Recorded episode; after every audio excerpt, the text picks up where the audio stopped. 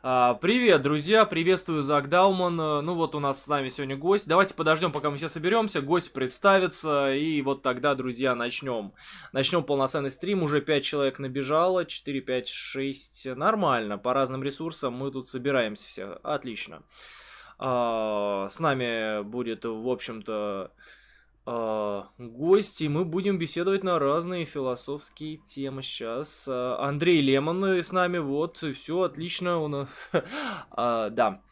Канал Lucky Strike называется. Откуда вообще Lucky Strike? Что это? Ну, Lucky Strike это такой необычный момент получился. Мы наш э, Что-то знакомое контент, просто, наш... я что-то помню. Да, это, это сигареты, название марки сигарет.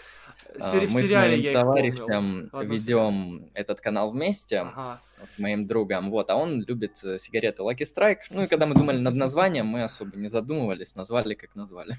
Понятно. Интересно, интересно. Экзистенциально, я бы сказал так. Ну да, потом мы добавили философии, типа, то, что не просто сигареты, а то, то что философия. Все, я вспомнил. Да, я, я, я, я не курю, курю, кстати, я не курю. Я про Lucky Strike узнал из э, фильма, из сериала. Там сериал такой есть про рекламщиков, я забыл, как он называется. Они там сигареты рекламировали, то ли безумцы, то ли как-то вот так вот. Я не помню, не помню название сериала. Сериал прикольный, сериал прикольный. А, вот я думаю, что Lucky Strike, знакомо, знакомо, знакомо, знакомо. А, ну, вот так вот. Да. Друзья, давайте, да, да там... собираемся. У нас пока 5 человек, только 6, 5, 6, 7, 7 человек на всех источниках. А, там такое. мне респект за прическу кинули. А, благодарю. Да. да, я ее особо не готовил. Я такой вышел из ванны, смотрю, что-то мокрое, она не успеет за 20 минут высохнуть к стриму, поэтому я ее высушил феном. Ну, так получилось. И мне, мне нормально.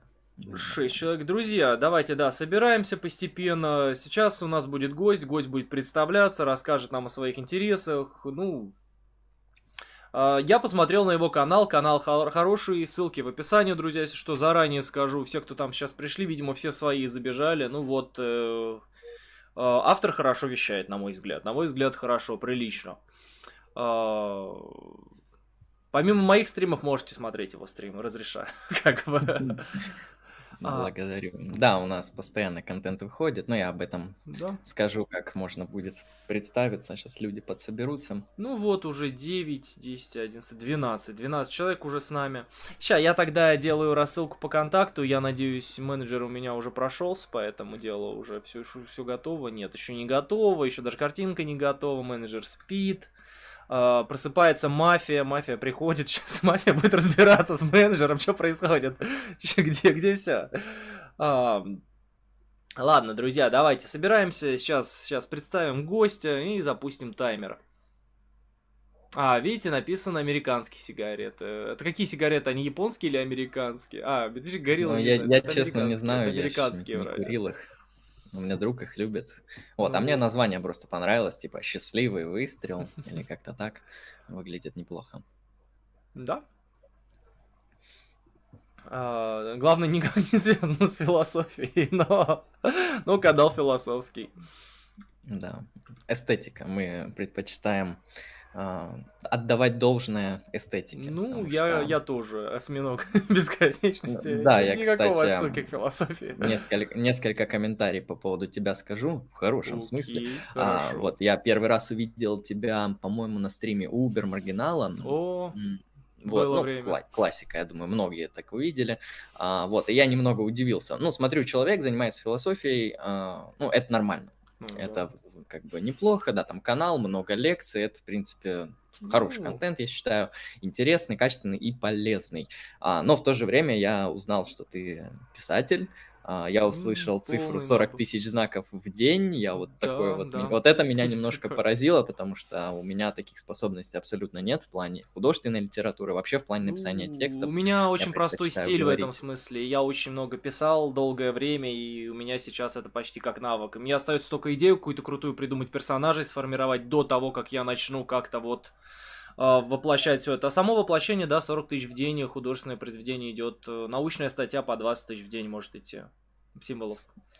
То есть, ну, ну, да, это, на мой взгляд, очень такой... Навык. А, чуть ли не талант, потому что иногда люди могут долгое время проводить за этим, и все равно у них будет результат намного хуже. Так что я думаю, а здесь... А вот люди многие парятся как раз. Надо, наоборот, очень... Лучше, лучше как раз натыкаться на разные ошибки, не бояться и продолжать, продолжать, продолжать, пока не станет лучше. Ссылка на YouTube не работает, говорите. Э, потому что я, видимо, скопировал это из контакта, и ВКонтакте обрезается ссылки. Это моя вина, друзья. Сейчас все поправим. А, спасибо большое, Рос-Рос, за то, что сказали. Ну вот, сейчас была бы просто фейковая ссылка на канал. А, ну вот, моя ошибка. Я сегодня торопился после, э, в общем-то, ой-ой-ой-ой. Уже сразу какая-то гадина дизлайк поставила. Ах вы гад, ах вы негодяй. Ну, это все аллигаторы, это все аллигаторы. Посмели. Это все аллигаторы, друзья. Аллигаторы, они такие. Сейчас, ну вот как раз а, пока все доделывается, народ собирается, уже почти собрался. Сейчас, друзья, все начнется. Прическа у гостя, мое почтение. Да, опять комментарии, нравится, нравится, нравится. Загдалман, но я же не графоман. У меня большая литературная система с... А, о, все. Сейчас делаю эту ссылку сюда. Делаю... Все, спасибо менеджеру нашему, Lucky Strike. Э, вот канал. Полную... Ой, май. Ага, ссылки гостя. Это, это немножко не то. Все, нашел. Оу, оу, оу, оу. А, менеджер, если нас смотрит... А... Если менеджер наш смотрит, а, ссылка на YouTube а, закрашенная. Краш, краш произошел. Сейчас кидаю. Ссылка на YouTube. М простите за заминку, но YouTube не работает. Ща мы свяжемся, в общем-то... Какое у гостя философское образование, спрашивают. Ну, гость, кстати, может начать уже представляться. Я пока буду пытаться уладить все ссылками. Ну ладно, друзья, тогда начали. Э, тогда начали, я думаю. С нами Андрей Лемон. Лемон на Е, на первую, да, правильно? Да, да, можно а, Андрей, можно Андрей Лемон, как удобно. Ну, Андрей. Хорошо, я тогда да. представлюсь. Я запускаю таймер что... тогда, друзья. Не забывайте донатить, чтобы гость с нами побыл еще как можно дольше. Поехали. Продлеваем Лемона, да. да. А, я представлюсь, расскажу, чем я занимаюсь, какой наш проект, какие у меня интересы и кто я вообще по жизни, потому что, ну, очевидно, на данный момент я абсолютный no-name и этого не скрываю. А, итак, э, я Андрей Лемон, мой официальный никнейм в интернете. Я участник проекта Lucky Strike. А, мы с моим другом и товарищем делаем различный контент. Обычно мы их э, запускаем в виде стримов. А, также весь этот контент присутствует в виде записей на YouTube, в виде подкастов. В общем, доступа к нему в, на разных платформах полно. Каким контентом мы занимаемся? Ну, очевидно, у нас интересы философские. То есть мы рассматриваем различные философские темы, а, те или иные, которые нам интересны. Часто мы просто договариваемся, типа, вот эта тема интересна, давай обсудим на следующей неделе там, или через, смотря сколько времени нам необходимо подготовиться. Лично я на этом канале веду курсы лекций, провожу, мне этот жанр и формат понравился я выбираю какую-то тему. Обычно у меня курсы лекций, связанные с, как бы это охарактеризовать, ну, с современной философией. То есть э, это какие-то кейсы из аналитической философии, из англоамериканской современной философии. А, я стараюсь меньше делать акцент на истории, но большой акцент делать на самой проблематике. У меня вышло два курса. Первый по метафилософии. А, я сегодня, кстати, об этом постараюсь побольше поговорить, о метафилософии, потому что, на мой взгляд, данную тему ее очень редко вообще затрагивают. А, в какой-то момент я решил ознакомиться с метафилософией по говорится, каким-то внутренним интересом, но в интернете я не нашел ровным счетом ничего. А, так же, как и какой-то русскоязычной литературы хорошей по данной теме не было, поэтому мне пришлось идти разбираться в англоязычный интернет, где эту тему уже, не знаю, там лет, наверное, 20 исследуют. А, ну, я сделал какие-то выдержки, компиляции, составил небольшие лекции, и в итоге у меня курс лекций по метафилософии, а также недавно на этой неделе я закончил курс по тождеству личности. Там 6 лекций, тоже кому интересно, это кейс из современной философии, который пытается ответить на вопрос, каким образом возможно сохранения нашей личности во времени. И что такое личность, каким образом она может существовать. Необходимые достаточные условия для этого. А, вот, у меня два курса закончилось, я буду в дальнейшем делать еще. На какую тему пока еще не знаю. А, в итоге наш канал посвящен философии, различным темам. Мы стараемся брать какие-то а, ну, во-первых, мы делаем не очень глубоко. В том смысле, что а, мы рассматриваем тему не так глубоко, как казалось бы, как хотелось бы. Мы ее делаем на вводном уровне. Ну, например, мы, а, вот у нас был интересный подкаст по универсалиям. Мы рассмотрели основные позиции, рассмотрели аргументы и высказали свои мнения, грубо говоря, а, по поводу данной философской проблемы. А, ну и примерно так со многими кейсами мы делаем на нашем канале. Поэтому, если вам интересно, вы все ссылки найдете и подписывайтесь. Это если говорить про а, мои регалии. У меня спросили в чате по поводу образования. Ну, образование у меня ну, не совсем философское, в том смысле, что а, я его получал дистанционно. Я оканчивал определенные курсы в СПБГУ электронные. Ну, в общем, я бы не сказал, что это какая-то такая а, очень профессиональная форма обучения была. То есть я большинство времени философии посвящал сам, а, там, самостоятельно, слушал какие-то курсы, читал литературу, ну, самоучкой, грубо говоря. А основная у меня образовательная деятельность – это юриспруденция. То есть а, конкретно я в основном теоретические аспекты ее рассматриваю, а, там философия права, философия политики, философия государства, то есть вот такие кейсы, ну и, конечно, прикладную тоже. А, примерно так. То есть я думаю, я представился. Так, э, спасибо большое. У меня я все еще с ссылкой парень сейчас. А, но, в принципе, очень интересно. А как проходит вообще дистанционное обучение в СПБГУ? Я просто никогда не проходил никакое дистанционное обучение. А что там вообще было? Как это вообще ну, работает? Ну, изначально эта система довольно плохо работала. А, вот она как раз-таки начала работать последний год, я кончил в том году. И как это все выглядело? Нам скидывают а, материал, да, грубо говоря, вот вам там какой-то философ, вон вам какие-то вопросы из методички, вы должны с ними ознакомиться, а, ну, либо в течение семестра, либо в течение там месяца, там по-разному бывало. Мы с этим ознакомливаемся, иногда нам дают какие-то видеоматериалы, там типа лекции, иногда проходили конференции в Zoom, а, но довольно редко. Грубо говоря, потом мы приходим на зачет, на экзамен а, в дистанционной форме. Все это сдаем и рассказываем. Ну, если успешно, то закрывают. И, в принципе, вся учеба, она таким образом и проходила дистанционно. Какая-то была вообще в виде тестов, что там семестр можно было закрыть просто сдав тесты и так далее. Ну, грубо говоря, да, нам дают материал, и мы его должны как-то защитить. А, да, у нас Джон Дой интересуется вообще. А, так, тут вообще много что, кто интересуется чем-то. А гостю, как новая конституция с точки зрения философии и права? Ну, тут такой актуальный вопрос. А, остальные вопросы вопрос. задам, друзья, чуть-чуть позже, не бойтесь. Я открыл чат, я все вижу. Шадов а, ну, я лично этот вопрос э, глубоко не исследовал, но я могу сказать, что я буду говорить аккуратно, потому что мы сами знаем, где живем.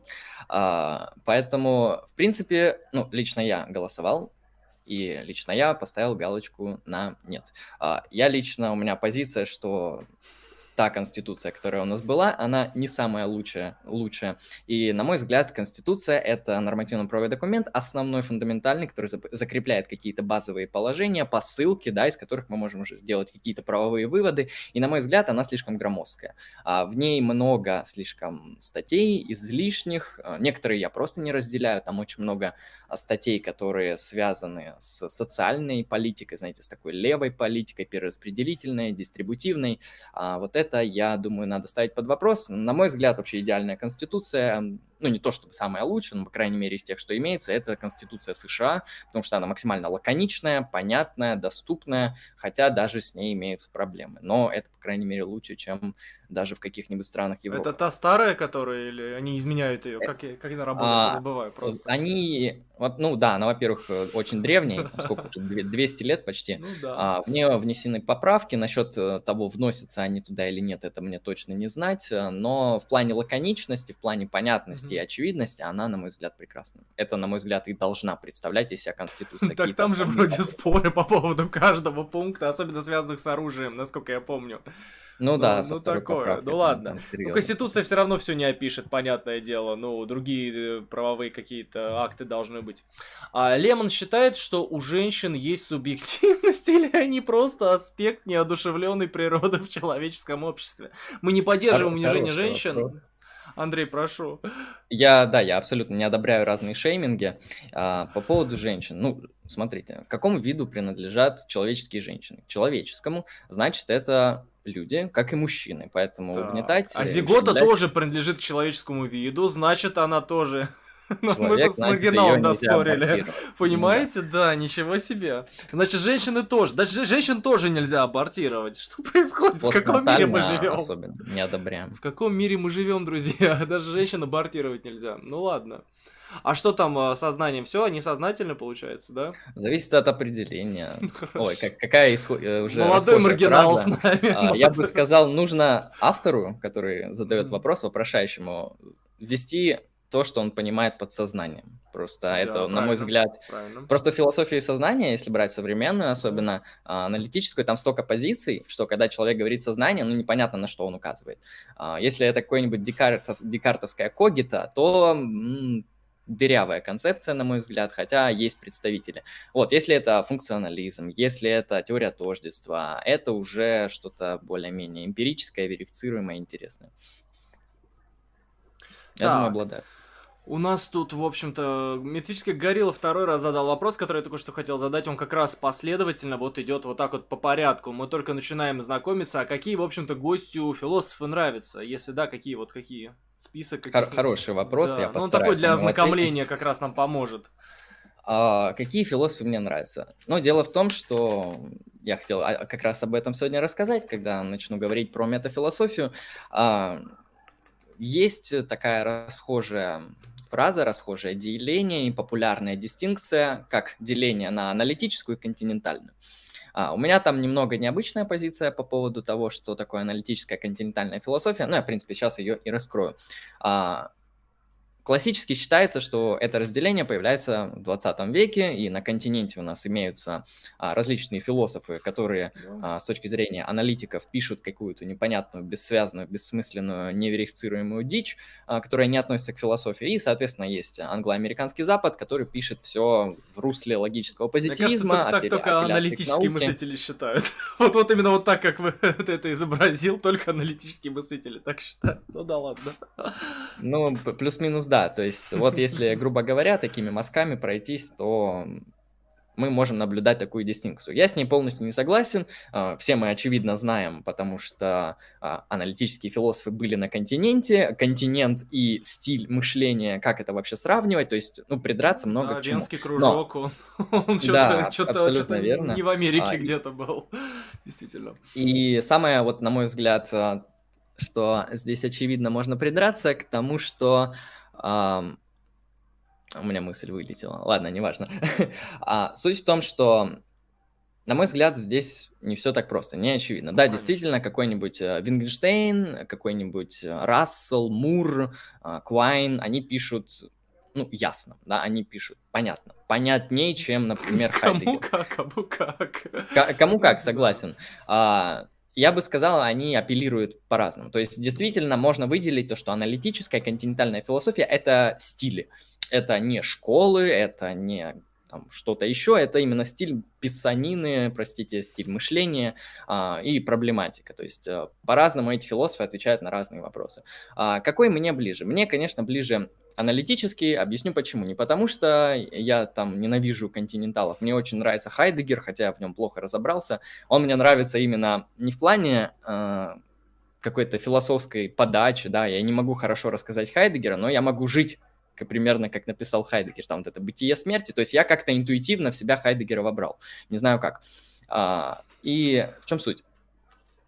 Суть в том, что когда я обратился к аналитическим авторам а, второй половины 20 века, современным, причем современные намного качественнее, потому что вторая половина 20 века, они очень узко специализированы были. То есть вот этот логический анализ языка, mm-hmm. там критика континенталов, вот э, что-то вот такое, оно, конечно, интересно, но, на мой взгляд, не так актуально. То есть это все же история философии. Если брать современную философию, да, на Западе, как ее преподают, на мой взгляд, она просто идеально в плане потребления информации, в плане запоминания, потому что а, поднимается какая-то проблематика, ну, не знаю, метафизика, существует ли сущности, есть ли сущности, если есть, то каким образом, а, или эпистемология, что такое знание, как достичь знания, что такое истина, а, то есть берутся конкретные кейсы, конкретные проблемы, или та же самая сфера ценностей, там, философия политики, что такое справедливое общество. Ставится вопрос, пытается на него как-то ответить. Делают это плюс-минус логически, вводят посылки, делают вывод. А, и в плане потребления такого контента, в плане запоминания, это намного лучше, потому что я могу там месяц просидеть за Гегелем и что-то чуть-чуть понять. И, а за этими философами я могу просидеть, там, не знаю, два дня, может, максимум неделю, и у меня, в принципе, сложится абсолютно ясное понимание. Я даже смогу это воспроизвести и как-то даже применить, если это возможно. А, в чем а, у меня позиция? Почему эта дистинкция ложна? Дело в том, о, Гегель, Гегель наука, логика, да. А я читал а, феноменологию духа, я за нее с дуру взялся. Я читаю, вот, а. знаешь, а, Короче, я чувствую, что красиво как-то, что-то секрет, есть. Секрет открываю. На самом деле Гегель один из самых системно последовательных философов в том смысле, что его читать можно, начиная с содержания. Сначала мы читаем содержание. Да-да-да, вот я открыл энциклопедию философских да. наук, и там содержание. И через это содержание я понял больше, чем когда сами разделы открывал. Ну, он в разделах вот, он пытается пояснять, что он говорит в этих штуках, а сначала нужно понять систему, как с системой этой, в общем-то, разбираться. Ну, он даже метод Нет, свой не да. объясняет, в отличие от, например, маркси- марксистов. Марксисты повторяют, но объясняют, как это работает. А Гегель не объясняет, вот у него наука логики и феноменология духа. Просто вот так все работает, у него пишется.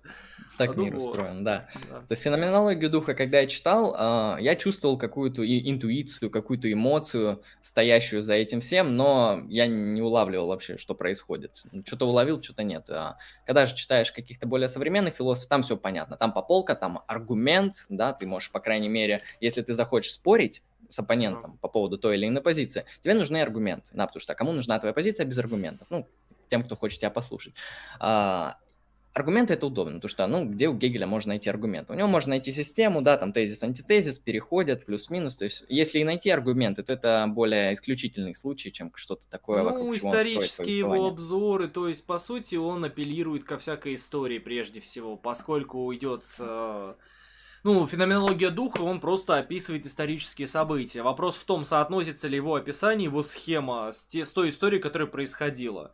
Вот, вот этот вопрос. Если мы находим несопоставление, мы можем с ним спорить. Ну и многие спорят, соответственно, как бы.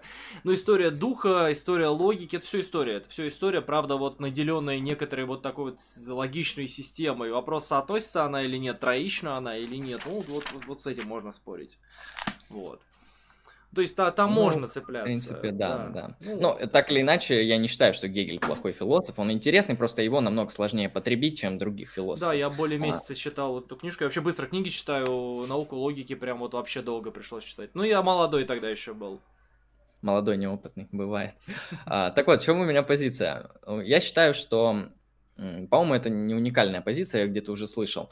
А, философия, она изначально начиналась каким образом? То есть, э, если мы берем тексты Платона, если мы берем тексты Аристотеля, они пишут ясно, они пишут понятно, они пишут аргументированно. Да, конечно, они, ну, например, Платон оперирует каким-то мифом, к каким-то метафорам, каким-то вещам, которые можно поспорить э, и не считать их аргументом. Ну, у ну, Платона художка вообще, а у Аристотеля ну, да. тексты больше похожи на учебники, так же, как и наука логики Гегеля на самом деле. Аристотель же он не все доказывает, он даже практически ничего не доказывает в своих текстах. У него есть отдельные мини-книги, в книгах он пытается проводить рассуждения, а потом бац, все срывается и дальше идет, дальше рассуждение какое-то такое. Ну, то есть такое. Ну, на мой взгляд, конечно, он не лишен этого, но на мой взгляд, если мы берем даже Аристотеля, он изобретатель такой вещи, как силлогизм, да, там э, создал неформальную логику плюс-минус. И если мы берем даже его политические трактаты, его этические трактаты, он старается действовать именно в этом русле, да, он в русле силлогизма действует. То есть в каком-то смысле на тот момент, на его время, он действует абсолютно аргументированно и абсолютно ясно. То есть я бы не сказал, что он использует какие-то такие вещи, которые вводят в заблуждение. Платон тоже, вот все мы, я думаю, многие пользуемся до сих пор понятием знания Платона, то есть justified true belief. Если кто-то слышал, то есть обоснованное истинное beliefs, утверждение, а, убеждение, простите. Платон вывел его давным-давно, показал интересные аргументы. А, аргументом же может быть не только вывод из посылок. На мой взгляд, еще аргументативную роль может выполнять мысленный эксперимент. А, потому что мысленный эксперимент может показать нам, там, работает концепция или нет, и как она выглядит, что она из себя представляет. А, так или иначе, у Платона мысленные эксперименты есть. Вот даже тот, когда он спрашивает раба по поводу знания теоремы, и так далее. Есть... Э, ну, по-моему, это был обман, чтобы набрать классы, потому что ни один раб не воспроизведет теорему Пифагора. Ну, на мой взгляд. Я не знаю, я знаю людей, школьников, маленьких детей, школьников, которые не воспроизведут теорему Пифагора ни при каких ситуациях. Как бы мы ни старались их, э, в общем... Ну, если мы их не научим этому, они это не воспроизведут. А, но Платон-то считал, что есть припоминание. Знания. Но Платон считал, что есть припоминание. Тут тогда можно сложнее. Почему? Ну, нужно задать вопрос, почему эти дети не могут воспроизвести? Почему они не могут? У них какие-то блоки есть, может, что-то им мешает припомнить. У него концепция души просто очень специфическая. Да. Поэтому, да, там припоминание работает. Так суть в том, что, ну, я считаю, что изначально философия, она выглядела как раз-таки как аналитическая. То есть люди старались аргументативно, ясно, понятно, плюс-минус отвечать на фундаментальные вопросы. А, там, если мы берем Фома Аквинский, это какой-то ультра аналитический философ, на мой взгляд, то что у него просто все в силлогизмах построено. А насчет Августина, конечно, сложнее, но какие-нибудь его работы по богословию, да, там что такое Троица, они, в принципе, аргументативны, да, используют аристотелевский аппарат. А, ну, исповедь, да, исповедь это, на мой взгляд, конечно, литературное произведение, ну, хотя там оказывается части очень... есть, э, на части все делится в исповеди. Первая часть, она такая более повествовательная, где там действительно исповедь сама по себе, а та часть, которая поменьше, последняя, там он рассуждение о времени там находится, в других философских аспектах, да, там такое, смешанный да. текст. И даже если мы берем вот новое время, Декарт, там вот у меня есть Декарт тут рассуждение о методе. Хорошо, хоть книга, я... а не сам Декарт, скелет Декарта. Да, если бы у меня был прах Декарта, я думаю, ко мне были вопросы, а, что ты наделал. То есть Декарт пишет абсолютно понятно, абсолютно ясно, на мой взгляд, вот особенно с размышлениями о первой философии может ознакомиться чуть ли не любой человек, который там научился читать плюс-минус. Рассуждение о методе, о методе тоже абсолютно ясный, понятный. А, то есть даже в новое время мы наблюдаем то, что философы пишут, стараются писать ясно, понятно. Там Лок, а, вся эмпирическая традиция. Беркли Юм стараются аргументировать. Там тот, тот же Лейбниц. Ну, с Лейбницем сложнее, там плюс-минус. Лейбниц пишет сложно, на мой взгляд, потому что он математик, все дела, использует такие вещи, но так или иначе логично. Ну, Дело в том, что у него еще и экстравагантная система с, с монадологией. До сих пор не понял, что такое монада. Это что-то типа духовной и одновременно материальной субстанции в одной, которая там, там что-то конкурирует. Там, сложно, там, да. там очень суровая система, я не особо врубился. А, прошел мимо. Но в какой-то момент э, в философии появляются, ну, назовем это в кавычках, да, поэты, да, люди, которые ближе к искусству, чем какой-то вот такой логичной, последовательной аргументации. А, о чем я говорю, о 20 веке, да, появляется, ну, хотя Гегель уже предтечи. А, Ну, Гегель да. рационалист, самый последний, самый мощный в этом дело. Его как раз называют рацион... он, он последний, последняя веха развития философии рационализма, кульминация ее. А вот э, потом начинают развиваться иррационалистические тенденции, вроде, не знаю, волюнтаризма Шопенгауэра, Ницше. Ницше, Штирнер там тоже свою роль сыграл. Потом, да, ну... То есть конец 19 века, даже, наверное, 19 век в целом там появляются, появляются сильные влияния таких вот поэтических авторов. То Гёте тоже считается философом нередко. Хотя я до сих пор сам не понимаю, какая у него философия. Я что-то читал про то, что она есть, но вот как-то вот текстов я не находил э, Гёте непосредственно философских. Ну, такое. Ну... И суть в том, что когда появляется вот эта вот поэтическая волна, да, Ницше вообще идеальный пример, а, просто очень, у нас, по-моему, несколько подкастов на канале про Ницше, мы просто любим разбирать такие работы, интересно. А, мы их как литературу разбираем, то, что весело. А, и суть в том, что очень литературный стиль, то есть у Ницше очень редко найдешь аргументы. Я ничего против не имею, то есть это действительно стилист, это филолог, он, он пытается отвечать на философские вопросы, но не через философские методы. У него своя методология, там своя вот эта вот риторическая тема.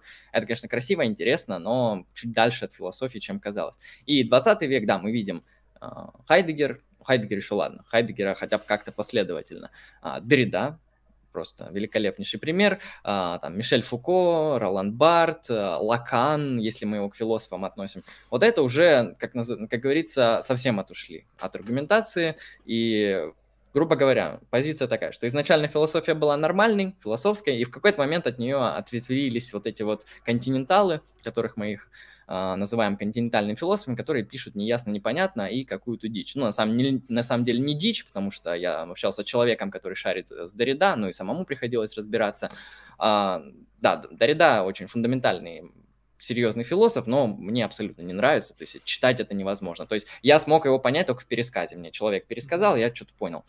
А, и потом философия, на мой взгляд, обратно возвращается в свое русло, в свою аналитическую стезю, как она выглядит сейчас примерно так. Так, хорошо. Ну, это, конечно, я, я сейчас моя выскажусь позиция. по поводу этой позиции. Mm-hmm. Вот у нас тут шутки. Иньян это Лемон с Шадовым, если брать во внимание цвет волос. Жал, жалко, что у Лемона белый цвет кожи, тогда был бы реально полный Иньян, если бы он темнокожим был бы. Там э, такие значки с точками, да. А относительно позиции, ну, берем, например, древних греков, а платоники и перипатетики это не единственные школы, которые, ну, так или иначе, считались философскими, как ни странно. У нас есть э, школы вроде киников. Киники, киники отрицали логику, например. Стойки развивали логику. А, киринайки отрицали логику, они больше на ощущения, в общем-то, топили. Ну, то, что все познается ощущениями, а все вот эти вот вербальные концепты, бла-бла-бла, это как бы пустое, ну, никакого отношения к познанию не имеет. Важно там испытать удовольствие. А удовольствие в том, ну, опирается в том числе на ощущения ощущения. И поэтому единственный метод познания, который вообще имеет какое-то значение, это только ощущение. Ну и познание нам тоже, конечно, как э, Киренаикам не нужно, потому что мы гедонисты, ну, тоже тут такое. Этическая а, позиция, да, там к ней ну, все сводится. Да, такое. А, поэтому, ну, они такие первые сенсуалисты, вроде бы, с одной стороны, но им как бы познание было, в принципе, практически нейтрально. А, так, с, э, по школам э, у нас еще есть досократики, включая софистов. Софисты да, это с досократиками философы. сложнее, потому что там вообще с аргументами уже сложно. Э, они даже, ну не то чтобы не пытались, а смотря что считать аргументами, как обычно. Ну, например, парменидовские тексты, это стихи. Философия во многом начиналась со стихов, как ни странно. Но так или иначе с этой темой пересекалась. А, все, ну здесь все просто довольно сложно. Что есть философия, с чего она начинается, какие непосредственно методы исконно философские, потому что некоторые философы просто писали стихи, как бы, и нормально, как бы. Это философский текст, вот вам стихотворение. Трактат Хайдегер, о природе. Да. А, ну, у Хайдегера, у Хайдегера можно различить в данном случае стихи и философию, а когда мы говорим о Пармениде или о Тите, Лукреции и Каре, ну, у них оба, оба трактата называются о природе, это, это стихи, как получается, разные, но стихи. А, что интересно, непонятно, непонятно, непонятно. Ну, просто у нас философская тенденция, так скажем, европейская, пошла по стезе Платона и Аристотеля, поэтому, возможно, ну, вот, вот, вот, вот в этом а, русле мы все время развития философии и двигались. Ну, по сути, почему? Почему мы там туда двигались? Потому что в средние века, а, кроме Платона и Аристотеля, особо-то, ну, никого не уважали. Их учи- учеников только если, и то. И то не Августин. особо как-то. Ну, Августин э, не, не, не древний грек, как я вот про это а, говорю. из древних греков, Из да. древних греков, да, вот это вот тен... люди, которые начали тенденции. Эпикурейцев не любили исключительно вот просто потому, что они, э, ну, их называли гедонистами, потому что они, да, там Uh, тоже что-то у них там с ощущениями, видимо, было связано, и было связано, только помягче, чем у Киринеки. Ну, не любили их тоже христиане. Хотя взяли у них некоторые практики духовные. да, так что тут тоже такое сложная, сложная, сложная ситуация. Ну, христианский дух, в принципе, стоизму соответствует, но вот тоже с текстами тоже потуже было. Ну, Платон, Аристотель, их читали, их возродили через арабов в итоге. И как-то это прижилось, и тот же томизм, Ну, это, по сути, аристотелизм по-христиански получается. Ну, ну да, философия Фомы — это, в принципе, христианство плюс Аристотель. Да, просто у христиан не было текстов соответствующих, они даже не могли их изучать до определенного времени. Тексты были так или иначе уничтожены, видимо, иногда самими христианами, иногда там в каких-то случайных политических э, э, дрязгах, которые происходили в конце э, античности. Ну, тоже там с текстами сложная ситуация. А, Большое счастье, что Платон хотя бы полностью дошел. Это вообще Еще неизвестно, дошел ли он полностью. Там, а, не знаю, несколько диалогов, э, как бы, ну, фейковые. Их исследователи считают фейковыми несколько. Далеко не все, но все основные диалоги, которые мы обычно считаем, там, государство, там, и так далее, так далее, считаются обычно вот, каноничными. Ну вот есть некоторые, которые не каноничные. А вообще список каноничный, он действительно состоит из 24 вроде бы диалогов. И вроде бы канонично, как будто бы дошло 24, но вот сомнению подвергается все вот это вот как бы. Эх, а ну, вот... Исследователям Платона, конечно, это важно. А вот у Хрисипа, у Хрисипа э, известный, э, в общем-то, стоик э, после Зенона Китийского шел, как раз он как раз владел школой стою, после Зенона Китийского, говорят, у него 400 текстов было, ну, написано у Диогена Лаэрского. Ни один не дошел при этом, как бы, ни один не дошел. У Платона было 24, все как будто бы дошли. А у других мыслителей нет, нет, нет. Ну, тут вопрос, что вообще считать э, философскими методами, мне кажется, актуальным. Я а вот, я хотел об этом да. рассказать. Ну, можно я просто... изначально отвечу на вопрос, потому да. что я вспомнил, что мне спросили, какие у меня любимые философы или что-то такое там спросили. Да, я пока да, отвечал про него и забыл. А, какие у меня любимые философы? Мне нравится Платон, Аристотель, ну, Рене Декарт, Дэвид Юм, Кант, понятно. Хотя третья критика не особо мне зашла что после Канта... А вторая зашла? вторая? Вторая, вторая, да, вторая хорошая. Okay. Джон Стюарт Миль, утилитаризм. А, Алистер Макентайр, этика добродетель. Я просто этикой много занимался. Ну, Макентайра я вообще почти не читал, не мое. ну, то есть вообще, ну, слышал. Ну, это как раз современный философ, который этику исследует, um, аристотелевскую. Mm-hmm. Что интересно. Джон Лок, концепция естественных прав мне важна очень была. Маркс мне не очень. Окей. А, Фуко мне в свое время нравился. То есть, э, так или иначе, некоторые тексты у него читабельные. Вот про клинику, про тюрьму. В принципе, как взгляд на такие институты, он интересный. Ну и вообще концепция того, что, ну, она довольно очевидная, да, но на тот момент мне было не совсем очевидно то, что такое понятие, как субъект, оно конструируется в определенной эпохе, в определенное время, там, с определенными даже целями. А, вот, поэтому это тоже важный момент был. Хайдегер, плюс-минус бытие и время, а, из современных... Ну, из современных я уже не могу назвать фигуры, потому что я просто исследую проблемы. То есть, ну, Дэниел Дэннет хороший философ, ну, да. там, под, по тождеству личности, если брать. Ну, примерно так. Ну, Платон, Аристотель самый интересный. Ну, лучшее, что я читал, думаю. Там вопрос от Зака Даумана, видимо, мне 400 книг, реально ли написать столько за всю жизнь? Ну, греки, когда мы переводим тексты греков, там слово «книга» обычно не обозначает целую большую книгу, там такая глава получается, действительно. У Аристотеля в метафизике несколько книг, а у Платона в государстве тоже книг 12 вроде бы там, я уже точно, точное число не помню. То есть а, одно государство, учитывайте Зак Дауман, это 12 книг как бы. Условно говоря, вот так вот это работает немножко у них.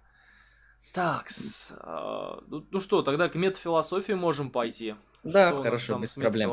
А, что такое метафилософия? Ну, из названия понятно, что это попытка философии взглянуть на саму себя, ответить а, на то, чем является философия. Это, кстати, я заметил, это такая интересная тема, в том плане, что ни одна дисциплина, ни одна наука не может сама на себя посмотреть. А, физика не может задать вопрос, что такое физика. А социология это... может сама на себя посмотреть. ну, например.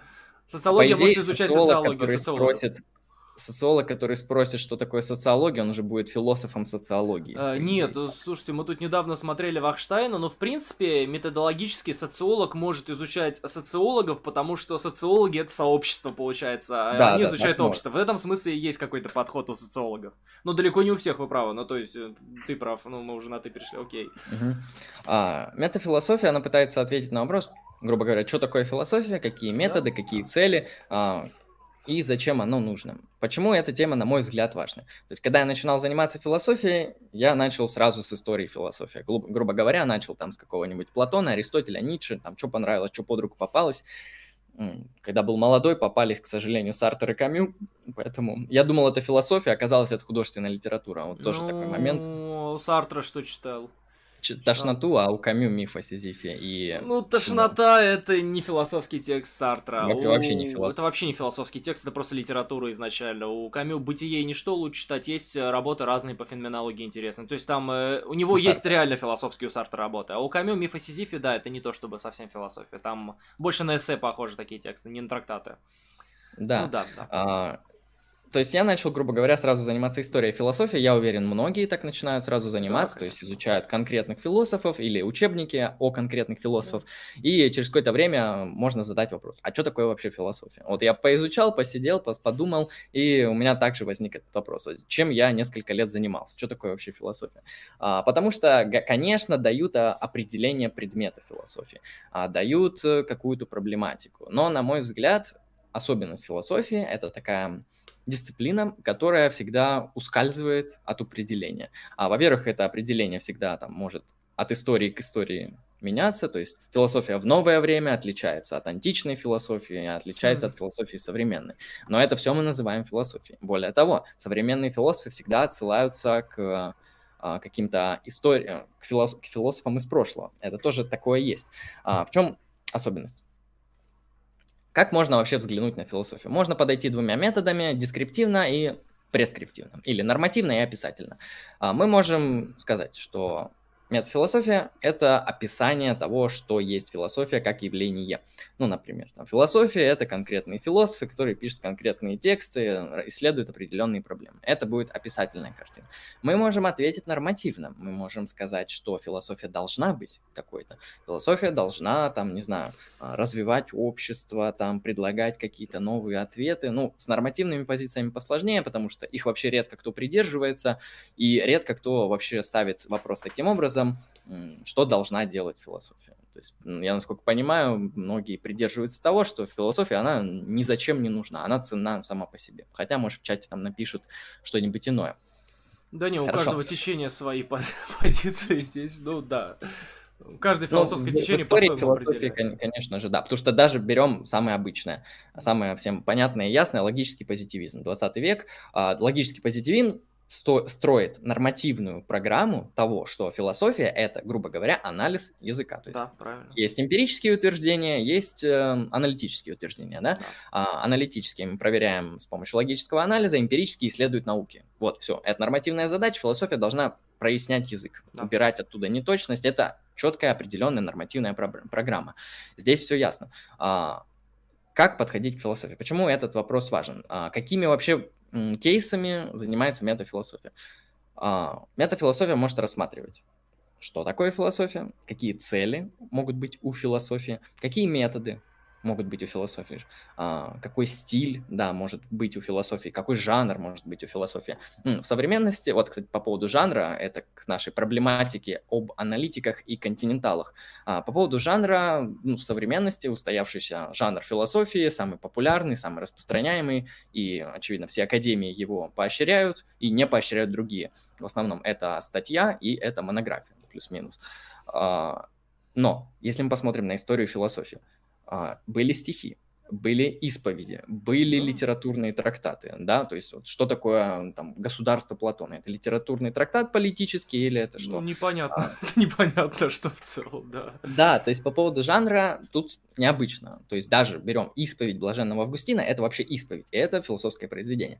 А, то есть что считать философским произведением? А, афоризмы, да, какие-то там записки, сборники, вот, различные жанры были, но, как мы видим, в современности именно сейчас ужился такой жанр, как а, статья. Потому что статья, она имеет небольшой объем, и она четко, она старается создать такой формат, в котором человек сможет э, поднять проблему, предложить аргументы, сделать выводы. Ну, я бы сказал, а, но... что статья хорошо уживается в такой аналитической философии как раз. Аналитическая философия побольше по статьям пишет, а вот всякие вот континенталы, они любят, они любят себе томик какой-нибудь там написать монографичный, вот даже какие-нибудь русские философы, вот очевидно, у каждого есть какой-нибудь там томик большой. У моего научного руководителя а, Юрия Михайловича Романенко просто громадный томик «Бытие и естество» по его диссертации написаны, он им гордится. Ну, текст большой, массивный, там вся история философии, в том числе, пере, пере, излагается еще раз зачем-то. Ну, такое, специально, чтобы был большой, мощный кирпич. Ну, некоторым хочется и так подойти к проблеме. Ну, то есть, я думаю, здесь такое разделение, вот прям вот опять же, аналитикам ближе статьи, а вот не аналитикам ближе такой большой жанр. Ну, у нас там, кстати, вопрос есть такой небольшой, я прошу uh-huh. прощения, что перебиваю. А, прям тут донат хороший был, который продлил наше, в общем-то, общение на 20 минут, это хорошо.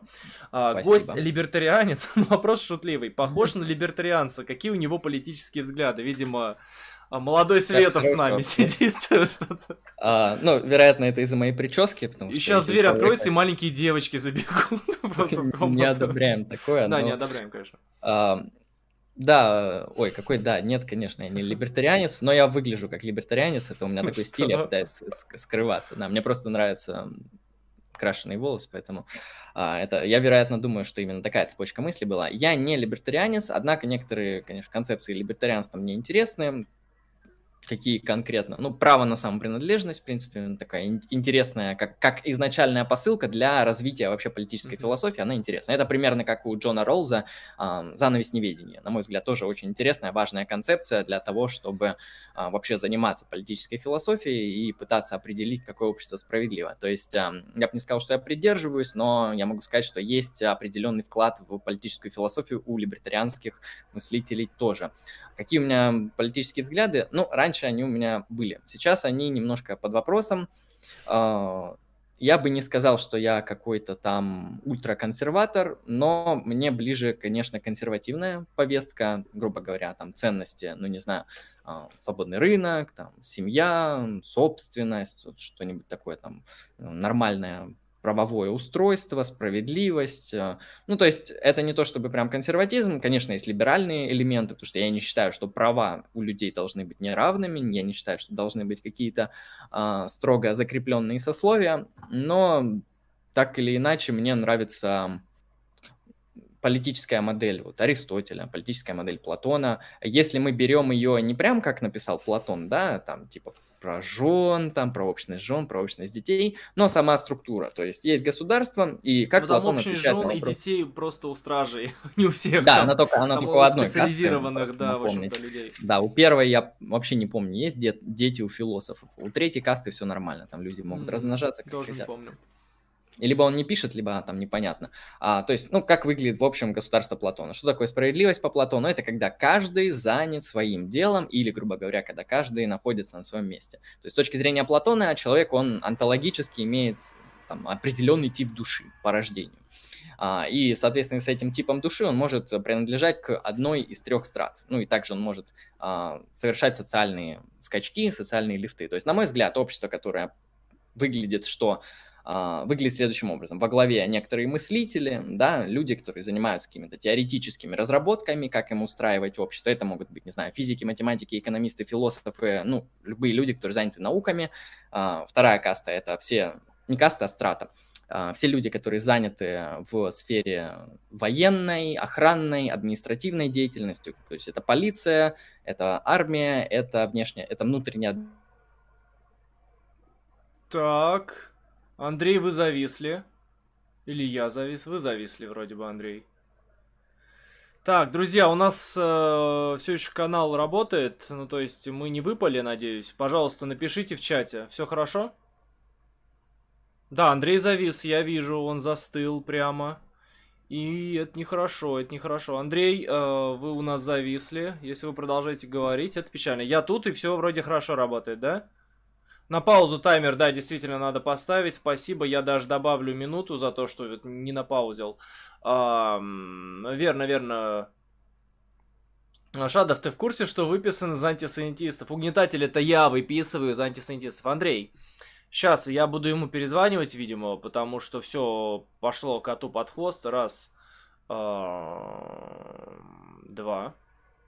Ну, я надеюсь, у него интернет не навернулся, потому что как-то вот э, нехорошо, нехорошо. В отдельном окне. А, Андрей... Блин, ну, хватит светить, в общем-то, моими данными. А, где, где, где Дискорд? Дискордик нужен. Ща.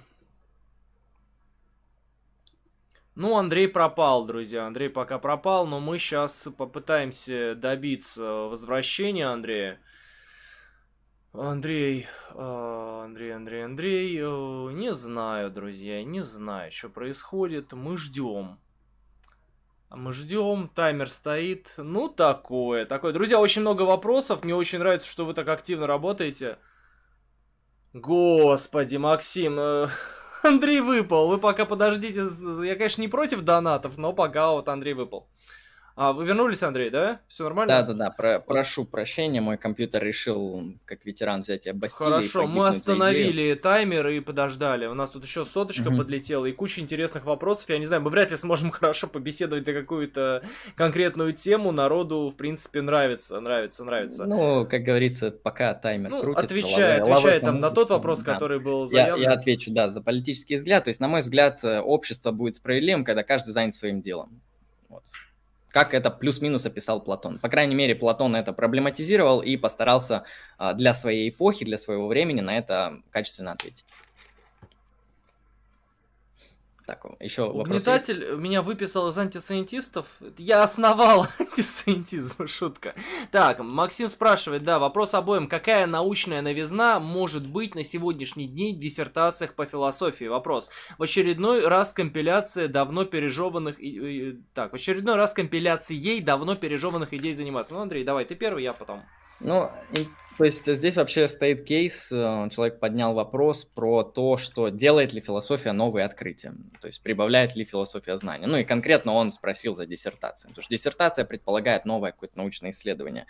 А, я считаю, что философия не стоит на месте, а, она так или... Да, часто в отличие от других, например, дисциплин, если мы берем биологию, то никто не изучает Дарвина, в современных биологических вузах все изучают современную синтетическую теорию эволюцию и всего лишь слышали про Дарвина, никто не читает труды Дарвина, в отличие от философов, которым нужно читать труды, которые там старше, чем два тысячелетия. Платон, Аристотель актуален всегда. А, но, на мой взгляд, философия, она все равно превращает знания, потому что в философии есть проблемы. Даже в современной философии, если мы берем аналитическую, я за нее лучше знаю, есть определенные проблемы, да. То же самое сознание, моральная ответственность, тождество личности. А, все это проблематично. Там нету сейчас четкого ответа, да. И будет, кстати, круто, если кто-то из вас придет и расскажет, что такое сознание, это будет не противоречиво, потому что там современные философы, там Джон Сёрл, а, Чалмерс, они предлагают аргументы, они постараются те или иные проблемы а, как-то решить, описать. Так что, на мой взгляд, развитие точно есть, и оно точно будет. Так, э, хорошо. А теперь я, видимо, должен ответить на этот же самый вопрос, друзья. А относительно того, как это в диссертациях происходит, диссертация по формату включает в себя а, как раз эту самую компиляцию. То есть, когда именно диссертационный формат мы проходим, ну вот, вот диссертация, у меня как раз написано, она практически всегда включает в себя компиляцию просто на автомате. Сначала введение, там куча стандартных стадий, тем, акту, актуальность, там, так далее, так далее, так далее. Первая часть, там, страница 13, это, ну вот, просто вот такая вот э, мусорка который просто включает в себя объяснение того, что там дальше будет. А, потом идем а, по главам. А, диссертация обязательно включает в себя ряд исторических глав. Вы просто тупо перечисляете концепции людей, которые занимались этим вопросом, и концепцию людей, которые вот как-то вот с этим вопросом работали и, раб- работали и работают сейчас, в наши дни. А в последней главе обычно вы пытаетесь как раз создать какую-то компиляцию или что-то вот вроде того, чтобы действительно предложить что-то новое и сделать какой-то шажок. То есть вообще э, диссертация как формат, она, она не претендует на такую вот новизну, как, например, трактаты Гегеля какого-нибудь, который так бам, и вы такие, нихуя себе, что здесь происходит-то вообще? Как с этим-то жить вообще? Диссертация так не может работать, потому что это нужно будет защищать перед э, другими людьми, которые специализируются в философии. Э, нужно будет защищать перед людьми, которые уже используют определенную терминологию, знают определенные, в общем-то, отсылки философские к разным авторам. В общем, какую-то радикальную новизну искать диссертации, наверное, было бы очень странно, потому что жанр не тот. Но есть монографии, в монографиях можно попробовать что-то, какую-то новизну ввести, особенно какому-нибудь доктору наук, который уже авторитетный, модный, интересный, ну то есть э, Ему могут коллеги простить оригинальность, а вот э, защищать диссертацию вряд ли. Ну, то есть, это не тот жанр. Это жанр, который нужен для того, чтобы вы проявили свое мастерство, показали, что вы умеете читать книжки и как вы умеете их читать, и насколько хорошо вы умеете их читать в целом. Если вы очень херово читаете, ну, вы не пройдете, в общем-то, этот порог. Так, друзья, а какие религиозные взгляды гостя? Пока вот такой вопрос отвечу, я найду другие интересные вопросы. Ну, там, про религиозный взгляд, наверное, быстро, правильно ответить? Ну, не совсем. О, боже мой, окей. Ну, я, я постараюсь там за две минуты максимум. Так, хорошо, религиозные взгляды необычные. У меня поэтому а, реалистическая... Пантеизм, пантеизм вроде, да, там? Написано пантеизм, да, там я не совсем их смог сформулировать как-то, я сейчас попытаюсь объяснить, Хорошо. о чем там идет речь. Я разделяю позицию платоническую по поводу универсалии. Я считаю, что универсальные понятия не существуют всегда и объективно. Радикальная позиция, но раньше ее не придерживался. С чем это было связано? С моими религиозными современными взглядами. А, дело в том, что, ну, раньше я был такой абсолютный номиналист, э, как говорится, сущности не существует никаких, и это всего лишь максимум нашей концепции, а то и того не бывает. А, почему реализм? Потому что у меня религиозные взгляды примерно как, нео, как у неоплатоников. То есть есть некоторые абсолют, единое, там совершенная точка бытия, ну как хотите это называйте, там плотина это называет единое. И оно через свои какие-то эманации создает мир. И одна из этих эманаций это, например, мир идей. Да? И есть мир физический, тоже эманация единого. И так как это не что-то отдельное, как, например, в христианстве, где есть Бог и есть его творение, мир, а здесь есть эманация, то есть снисхождение. Если метафорически объяснять, то вот попробуйте в кружку налить воду до, до конца, и потом она начнет проливаться. Вот примерно единое, оно находится в этом постоянном состоянии изливания своего бытия. А, ну, то есть у меня примерно такие религиозные взгляды, и как я с ними взаимодействую я с ними пытаюсь э, взаимодействовать с помощью систем западного эзотеризма, с помощью каббалы, с помощью планетарной, стихийной магии и с помощью карт Таро. Сейчас такие. А, видите, как далеко ушла аналитическая философия, друзья? Видите, к чему она приводит на самом деле?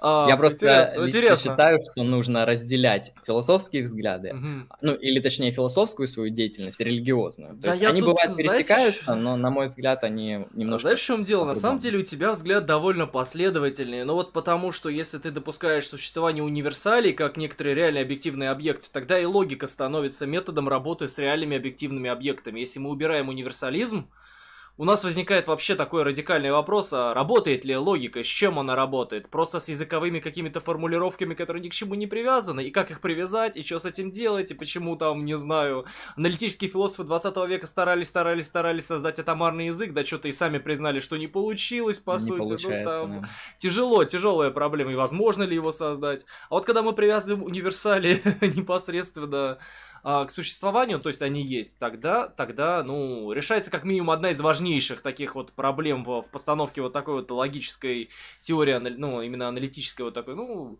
хотя, с другой стороны, их доказать надо, что они есть. Это уже другой вопрос. Но противоречие, одно из противоречий таким образом решается. А, кстати, рекомендую, да, действительно делать расклады Таро на стримах. Это, это а наверное, мы делаем, у нас, есть функция, там, за 100 рублей там на одну карту расклад. Ну, соответственно, чем больше, тем дороже.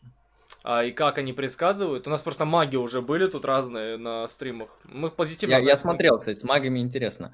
Ну, я могу сказать так. Э, у нас есть подкаст по картам Таро подкаст не обучательный, типа, что какая карта значит. У нас под, подкаст концептуальный. То есть мы рассматриваем, что такое магия, что такое магия Таро. И мы предлагаем два подхода с нашим товарищем в данном подкасте. А, секулярный и религиозный. Ну, соответственно, как я понимаю, большинство людей не будет разделять религиозный, я вам расскажу секулярный.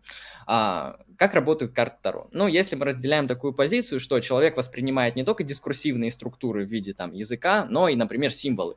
Как мы знаем, символы, они воздействуют на человека немного по-другому, да, они воспринимаются не дискурсивно, на каком-то там, как это можно назвать, бессознательном уровне. На мой взгляд, карты Таро, они вот э, представляют такую вот символическую сетку, да, а, на которых изображены какие-то символы. Да, и там целая религиозная традиция за ними стоит, так или иначе эти символы, они э, с человеком, с его онтологическим, не знаю, бытием коррелируют. И, на мой взгляд, э, карты Таро, если мы смотрим на них секулярно, являются некоторым методом психоанализа, психотерапии, самопознания и так далее. Потому что мы можем пытаться разобраться с собой и с миром с помощью рациональных методов, да, логических конструкций, там, э, дискурса, можем с помощью символов. То есть, э, так или иначе, это две разные системы, и если вам не, не хватает жизни символов, а я считаю, что символы имеют важное значение, э, то можете обратиться к какой-нибудь символической системе, если вам это нужно. Хорошо. Ну, кстати, мне понравилось у тебя символизм вот это осьминог, восьмерки, это интересный подход, то есть качественный. Ну, да, я даже пишу в целом а, по восьмеркам. Вот, кстати, это одна из причин, по, которых я, по которым я тоже близко пишу, быстро пишу, быстро пишу. У меня схема есть определенная, наработанная, моя уникальная, восьмеричная, и с ней мне легко работать. Она, конечно, развивается, меняется, я по-разному ее пытаюсь разворачивать, но это как-то помогает. Там еще вопросы по философии, mm-hmm. наконец-то, на философии. Является ли философствование в каком-то роде творческим процессом? Если да, то как творческий процесс может проявить себя в аналитическом тексте? Прошу. Хорошо. А, интересный вопрос. Это да. как раз-таки вопрос о том, где находится философия если она стоит между наукой, например, и искусством, то есть она к чему ближе, к науке или к искусству. Но дело в том, что есть э, и такие, и такие виды философии. Да, есть философия, которая похожа на искусство, на поэтическое творчество, например, Ницше, да, все мы знаем Ницше. Есть философия, которая похожа на строгую науку, где вот четкая система и аргументы. Если человек спрашивает про творчество, а, то да, действительно, творчество в философии есть. Как это можно увидеть в современной аналитической философии? Это можно лучше всего и интереснее всего увидеть на примере мысленных экспериментов, которые помогают разрешить ту или иную проблему. То есть мысленные эксперименты — это какие-то логически непротиворечивые, непротиворечивые вымышленные миры, которые пытаются работать с той или иной концепцией. И, соответственно, конечно же, эти мысленные эксперименты требуют немалую долю творчества. Ну, вспомните там есть более простые, да, там «Жук в коробке» Вингенштейна, есть более сложные, например, а, «Китайская комната» Джона Сёрла. А, есть более серьезные модификации этой китайской комнаты, там, а, которые экстраполируют эту модель, например, не на одного человека, а там, а, например, на государство. Там, например, куча людей, они в, ну, государство, понятно, это сущность, э, абстрактная, да, предположим, много людей на определенной территории. Могут ли они своими действиями производить сознание? Это тоже в каком-то смысле философский вопрос, который отсылает нас к этой проблематике. Что такое сознание, какие носители могут быть? А, поэтому творчество, на мой взгляд, лучше всего проявляется в мысленных экспериментах.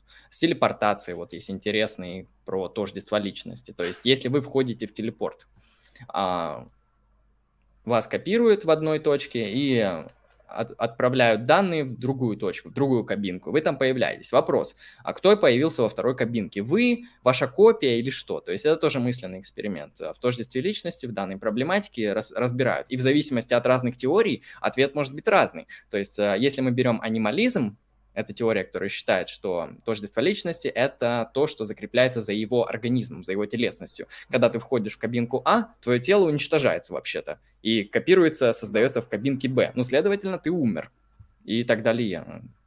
То есть а, здесь тоже, на мой взгляд, творчество приемлемо. Так, тут шутливый есть вопрос такой. А на какой факультет Хогвартса хотел бы гость попасть? Ну, я не очень разбираюсь в, Харри, в Гарри Поттере, а там есть какой-нибудь такой аналитический, чтобы там Да, Слизерин, логики. Слизерин как раз. Вот, наверное, шутка нет, там Коктерван на самом деле. Это шутка про Слизерин там, потому что ты типа на Драка Малфоя похож, говорят, вот тут такие шутки идут. А, вот такие, тут шутливый у нас чат. А, Одобряем. Так, э, вопрос. А вы считаете, что политика идентичности это способ убить э, модернистское общество и заменить его на нечто тоталитарное или этот путь к свободе в левацком ключе?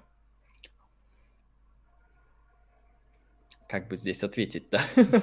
а, ну, вопрос такой очень публицистический, как оценивать те или иные SJW повестку и так далее. А, Такого ну, нужно определиться с определением, определиться с определением что такое идентичность, да? Если идентичность это то, что мы считаем наша а, религиозная, там, не знаю, половая и так далее идентичности, то действительно данная повестка, она их не то чтобы разрушает, она предлагает нам свободу выбирать эти идентичности. А, считаете ли вы, что это разрушение идентичности? Это зависит от вас. Например, многие люди считают, что если они сменят религиозные взгляды, они потеряют свою идентичность. А, это часто люди каких-нибудь мировых религий, да, христиан, христиане, ислам и другие. А, эти люди могут не представлять свою жизнь вне религиозного дискурса. И для них эта идентичность, она является фундаментальной и формирующей. Поэтому в каком-то смысле это опасно. Для других людей нет. И здесь, на мой взгляд, сложно ответить на такой вопрос. Тем более мне, я не занимался вот этой живой повесткой, не могу ответить. Так, э, ну, так, других каких-то вот таких вот вопросов э, осмысленных я не вижу. Метафизическая, метафизическая горилла, помню, спрашивал, как от, соотносится метафилософия и э, феноменология. Но феноменология это не метафилософия, вот и все как бы. Могу сказать, что соотносится только в том случае, если феноменология, если фен, ну, феноменологи mm-hmm. делали проект о том, как должна выглядеть философия. Да, там ну, Гуссель говорил назад да, к вещам но... и так далее. То есть, да, это очень размытый Философия проект. не феномен в данном случае, поэтому, наверное, в чистом виде, наверное, трудно себе представить феноменологию, которая занимается метафилософией. Да. проблемами. Ну да, если вот, грубо говоря, как Феноменологи как метод просто следует ее, наверное, рассматривать в чистом виде, если вот прям вот так вот. Трудно, трудно. Ну, тогда вернемся к метафилософии. Да, без проблем. А, чтобы ответить на основные метафилософские вопросы, нужно постараться дать определение философии. А, но дело в том, что дают всегда разное. Да? На мой взгляд, я сам пытался как-то сел, так решил подумать, так, что такое философия? Это не подходит, это не подходит, это узко, это широко. Это очень сложный вопрос. Причем, да чтобы а, мыслители туда попадали какие-то. Да-да-да. От каждого так, определения что... выпадает сразу прям вот целый раздел философии, и ты такой думаешь, ничего себе, а что я только что сделал? Как бы. Да, бывает такое, что ты определяешь философию, а потом оказывается ты выписал, не знаю, Августина, там, Платона, Фому, еще. Кого-нибудь. Происходят ужасные вещи. А, я для себя лично определил философию как а, попытка... Нет, это дисциплина, которая пытается ответить на фундаментальные вопросы с помощью аргументации. А, понятно, я выписал некоторых философов, но здесь аргументация используется в широком смысле. То есть а, ну, кто-то аргументирует... любой религиозный человек тоже если в очень широком смысле использовать. Насколько широка, э, широко нашего дозволения сейчас э, к аргументации? А, ну, как минимум, это должна быть что-то логическое. То есть не, не должно быть... Ну, как минимум, как, как, как это как максимум должно быть что-то логическое, потому что даже не все философы в целом-то следуют за чистой такой логикой. А некоторые ну, да, отрицают нужно даже. на самом деле смотреть на исторический еще момент, потому что, например, формальная логика, она не была изобретена до какого-то момента, и, например, можем ли мы выписать Платона. Но так или иначе, если мы читаем тексты Платона, он пытается аргументировать. Да, он делает это с помощью того, что он называет маевтика, диалектика, и здесь уже нужно смотреть конвенционально, считаем ли мы это аргументацией или нет. А, ну, на мой взгляд, это аргументация. Там, насчет Гегеля. Я бы не сказал, что он аргументирует, я бы сказал, что он строит огромную систему. Да, он отвечает на фундаментальные а, вопросы, философские, да, он отвечает, что такое человек, что такое бытие, ну, он, в принципе, на все отвечает, и в этом прелесть Гегеля, он отвечает на все и сразу. Но то, какими методами он отвечает, ну, с точки зрения Гегеля, он отвечает это аргументированно, потому что у него есть метод, диалектика, это а, методология, которая все объясняет. Поэтому здесь э, сложно. Но Лично я считаю, что нужно смотреть конвенционально.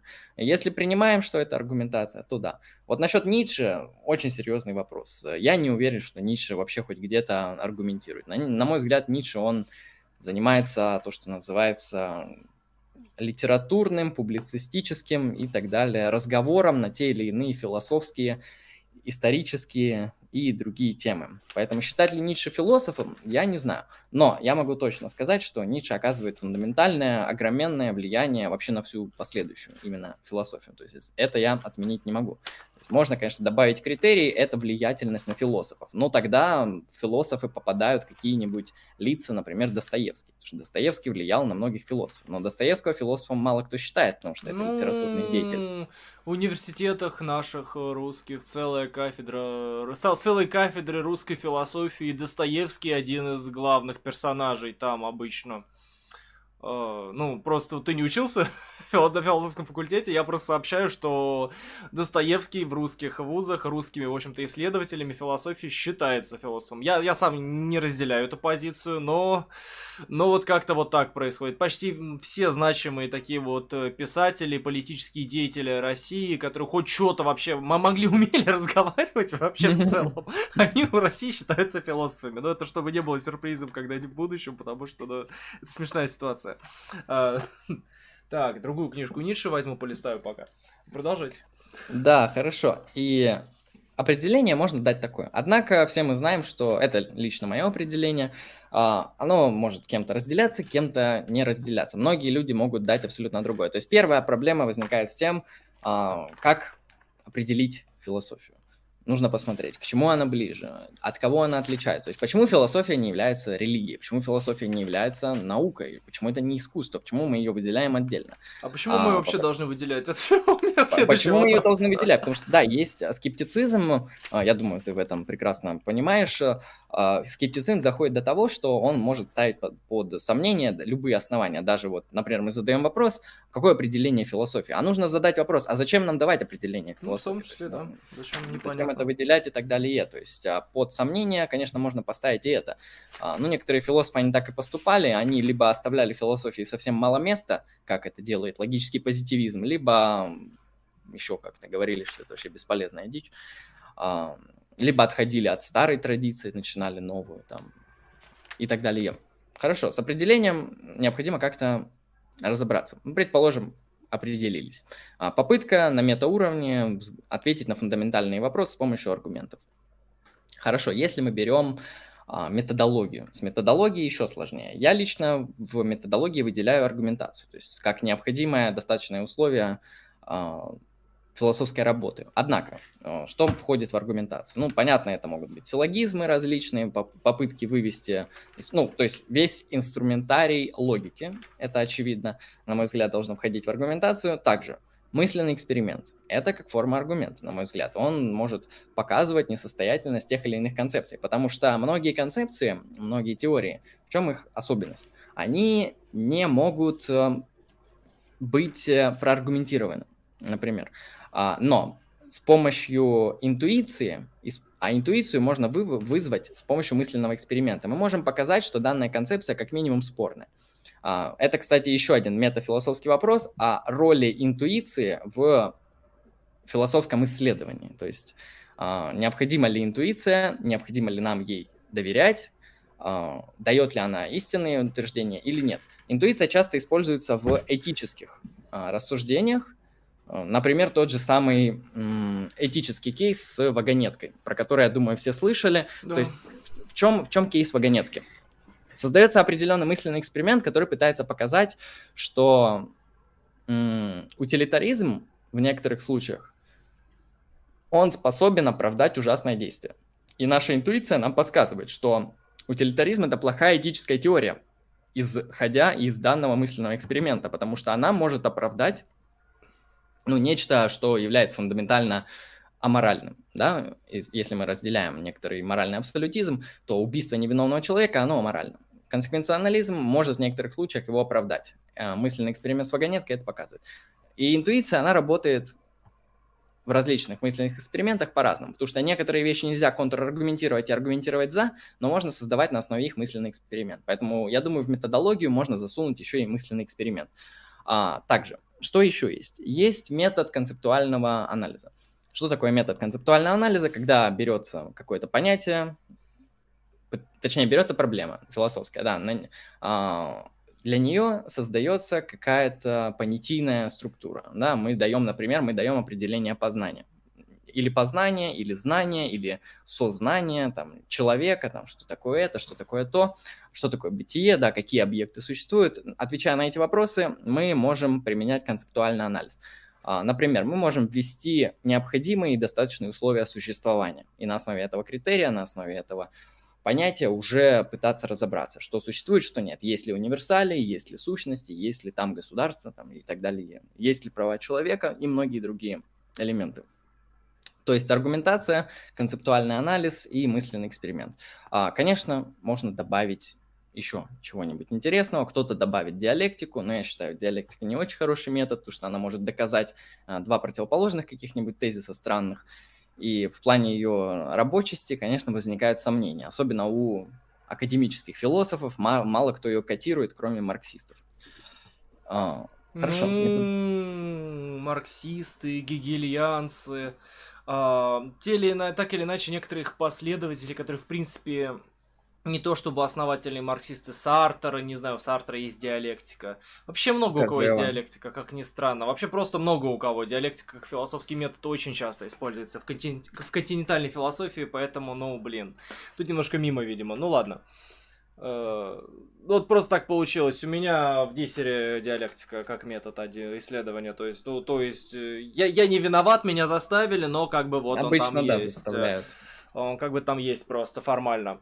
В русских университетах, наверное, там у каждого второго диалектика как метод исследования. Притом в данном случае не марксистская диалектика, а вот просто вот соединение двух понятий, их исследования и так далее. Вот тут вопрос есть. Mm-hmm. Э, вопрос. Упадок современной России позволить ей стать сильнее, потому что ее не убило, или мы живем в последние времена русского государства? Я не понял, что я прочитал сейчас, но да ладно, как бы. Я не понял, а, что было написано, но я почувствовал какую-то интуицию. То есть человек беспокоится за будущее России, да. и он не знает, она закончится или продолжится. Ну, ну тут еще отсылка к Ницше, то, что не, не, нас не убивает, делает нас сильнее, видимо, вот. Может быть, то, А-а-а. что сейчас происходит, то, что нас не убивает, это, может, и делает нас сильнее, или это все, или это уже последние времена. Видимо, вот, вот так вопрос сформулирован, немножко не, неграмотно с точки зрения вот постановки предложения, но вот, видимо, так. Ну, убивает ли нас современный режим, да, или он делает нас сильнее, вот так скажем. А, если тут нужно ответить, то я патриот, и мне нравится Россия. Здесь очень интересная культура, история, люди хорошие, а, заслуги, язык, русский язык очень мне нравится, прекрасный, замечательный, интересный, качественный. Русская политика, да, это немножко другая сфера. Насчет современной актуальной политики я не особо разбираюсь, я больше по теории. А, ну, я бы не сказал, что режим самый авторитарный, но плюс-минус к, к, к этому стремится. Будет это плюсом или минусом, ну, узнаем, не знаю. Стараюсь не делать политических высказываний. Почему? Ну, так, ну, на всякий случай. Просто дело в том, что когда нету каких-то четких определенных эм, политических предпочтений, грубо говоря, человек не коммунист, да, не либертарианец, не националист, а, у него нету вот этой сетки, через которую он может делать политические утверждения, а, то они звучат, ну, хаотично, разрозненно, иногда бессмысленно, нет смысла вообще это а, слушать. Вот. То есть, а когда человек хотя бы националист, да, я очень не люблю эту идеологию, она какая-то кривая, дырявая, вот мне понравился твой тезис, то, что националиста можно за пять минут слить, а, я с этим согласен, но так или иначе, даже националисту удобней делать политические высказывания, потому что у него есть сетка понятий, да, через что Не, он, я вроде бы говорил, что националиста даже сливать не нужно, он сам себя сливает. Да, да он с своим признанием себя как националиста да. сливает. А, вот, у нас тут э, было недавно смешное видео, где, э, ну, как смешное видео, мы статью разбирали научную, написанную в рецензируемом журнале э, ВАК профессором по философии, и там разбирались работы Бинатара по антинатализму. А читал Бинатара? Бинатара не читал, но ну, я примерно про знаю да? про, про антинатализм, знаю. А, так вот, и там, в общем-то, автор написал, что вот, допустим, вот даже, даже если мы уничтожим человечество, как говорил Бенатар, ну, в смысле, уничтожим в том смысле, оно пере, перестанет порождать себя там дальше и дальше, и в итоге исчезнет, uh-huh. больше людей не останется, да? А, автор сказал, что а, дальше неизбежно человечество естественным путем по законам эволюции снова появится. Как относишься к такому суждению? Ну, это эмпирическое суждение, это такое суждение научное. Я не уверен, что эволюционные процессы работают так, как он описал. Не, они так не работают. Вот, как минимум оно может быть ложно именно с точки зрения науки. А, ну, второй вопрос, ценно ли человечество, ценно ли вот Где это humanity? Ценно? Ну да, это уже вопрос в рамках антинатализма. Плевать, вообще плевать на антинаталистов. Как... А вопросы гостю. Любит ли он мечтать, и если да, то о чем? Там еще будет несколько вопросов таких. Интересно, вопрос. Да. Люблю ли я мечтать?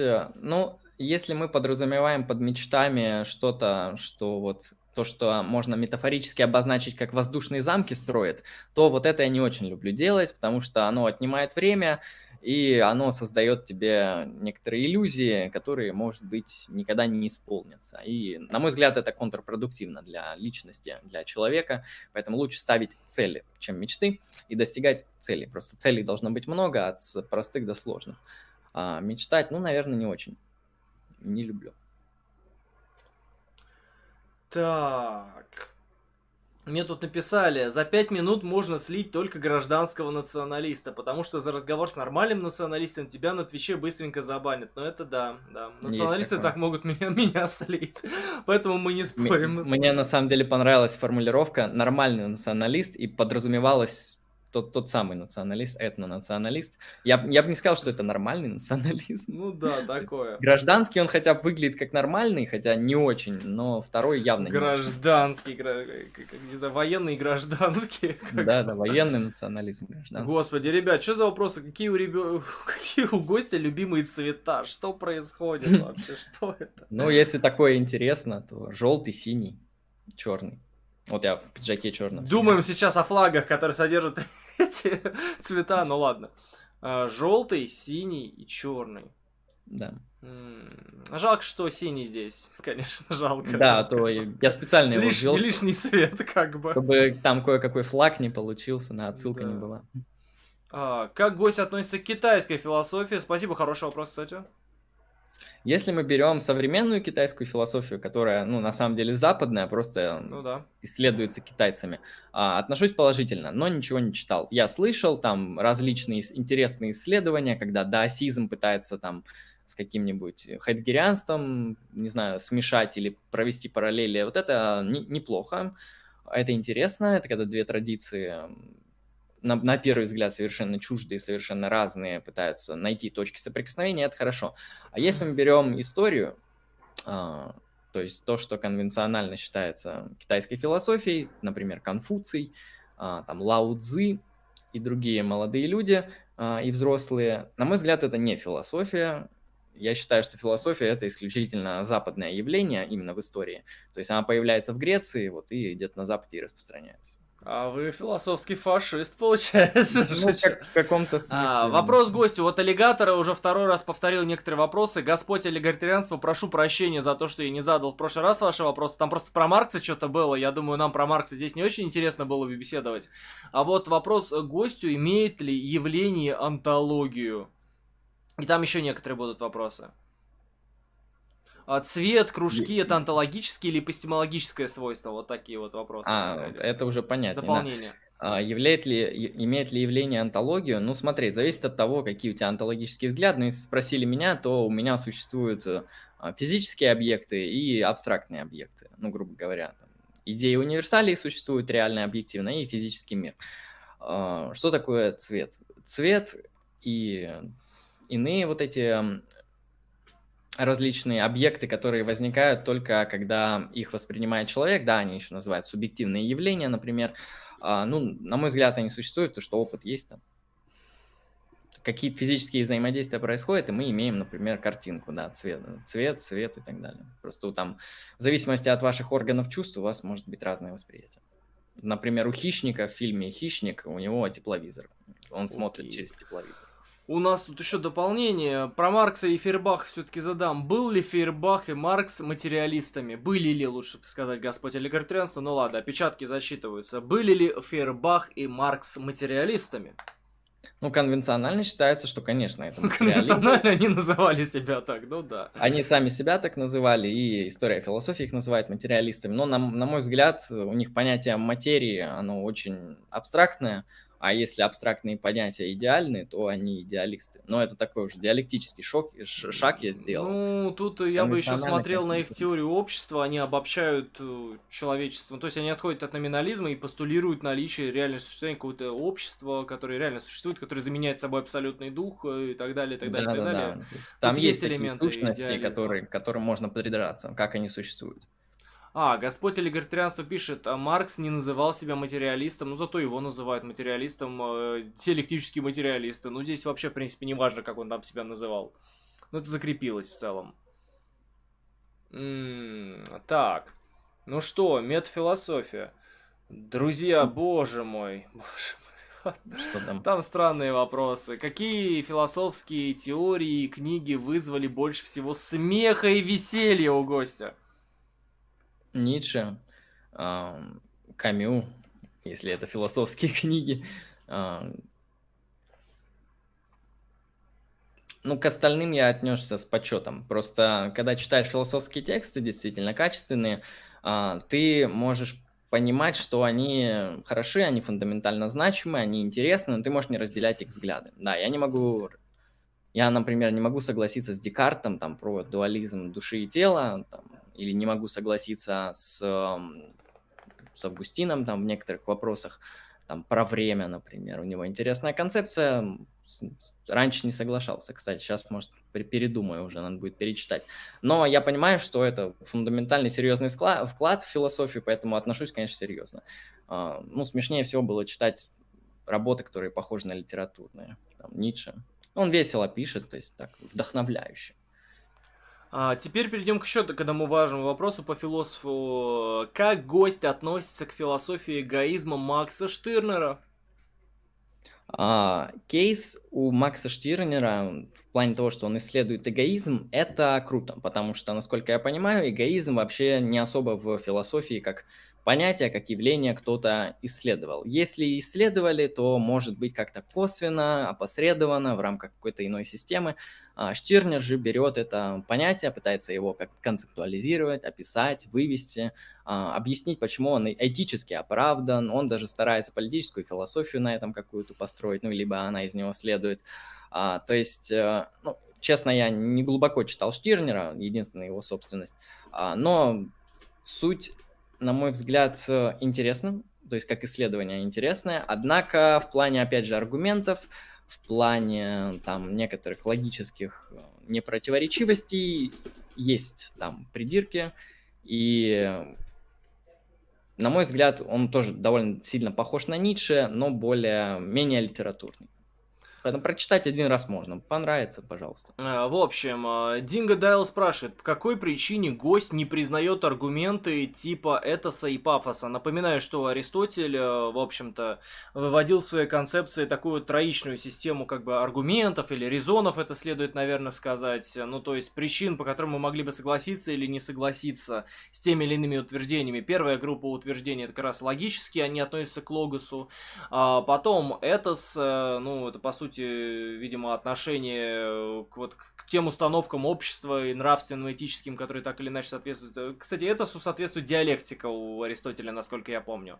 Поскольку диалектика, видимо, чаще всего касается вопросов э, этики, что благо, что не благо, что хорошо, что плохо. Ну и пафос это риторические фигуры всевозможные. А почему, получается, вот гость не признает вот такие почему вот... Почему я выписал это из аргументов? Да. Ведь в истории ну, философии это было представлено. Аргумент — это сугубо формальная логическая операция вывода из посылок э,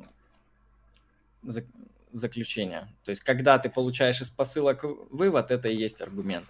Все, что к этому не относится, оно не является аргументом, но оно может подкреплять аргументы, может быть, его как-то красиво описывать, что-то там добавлять к нему, но э, если мы просто принимаем такую широкую позицию к аргументации, то можно, например, считать, что любое средство, которое убеждает моего оппонента, является аргументом.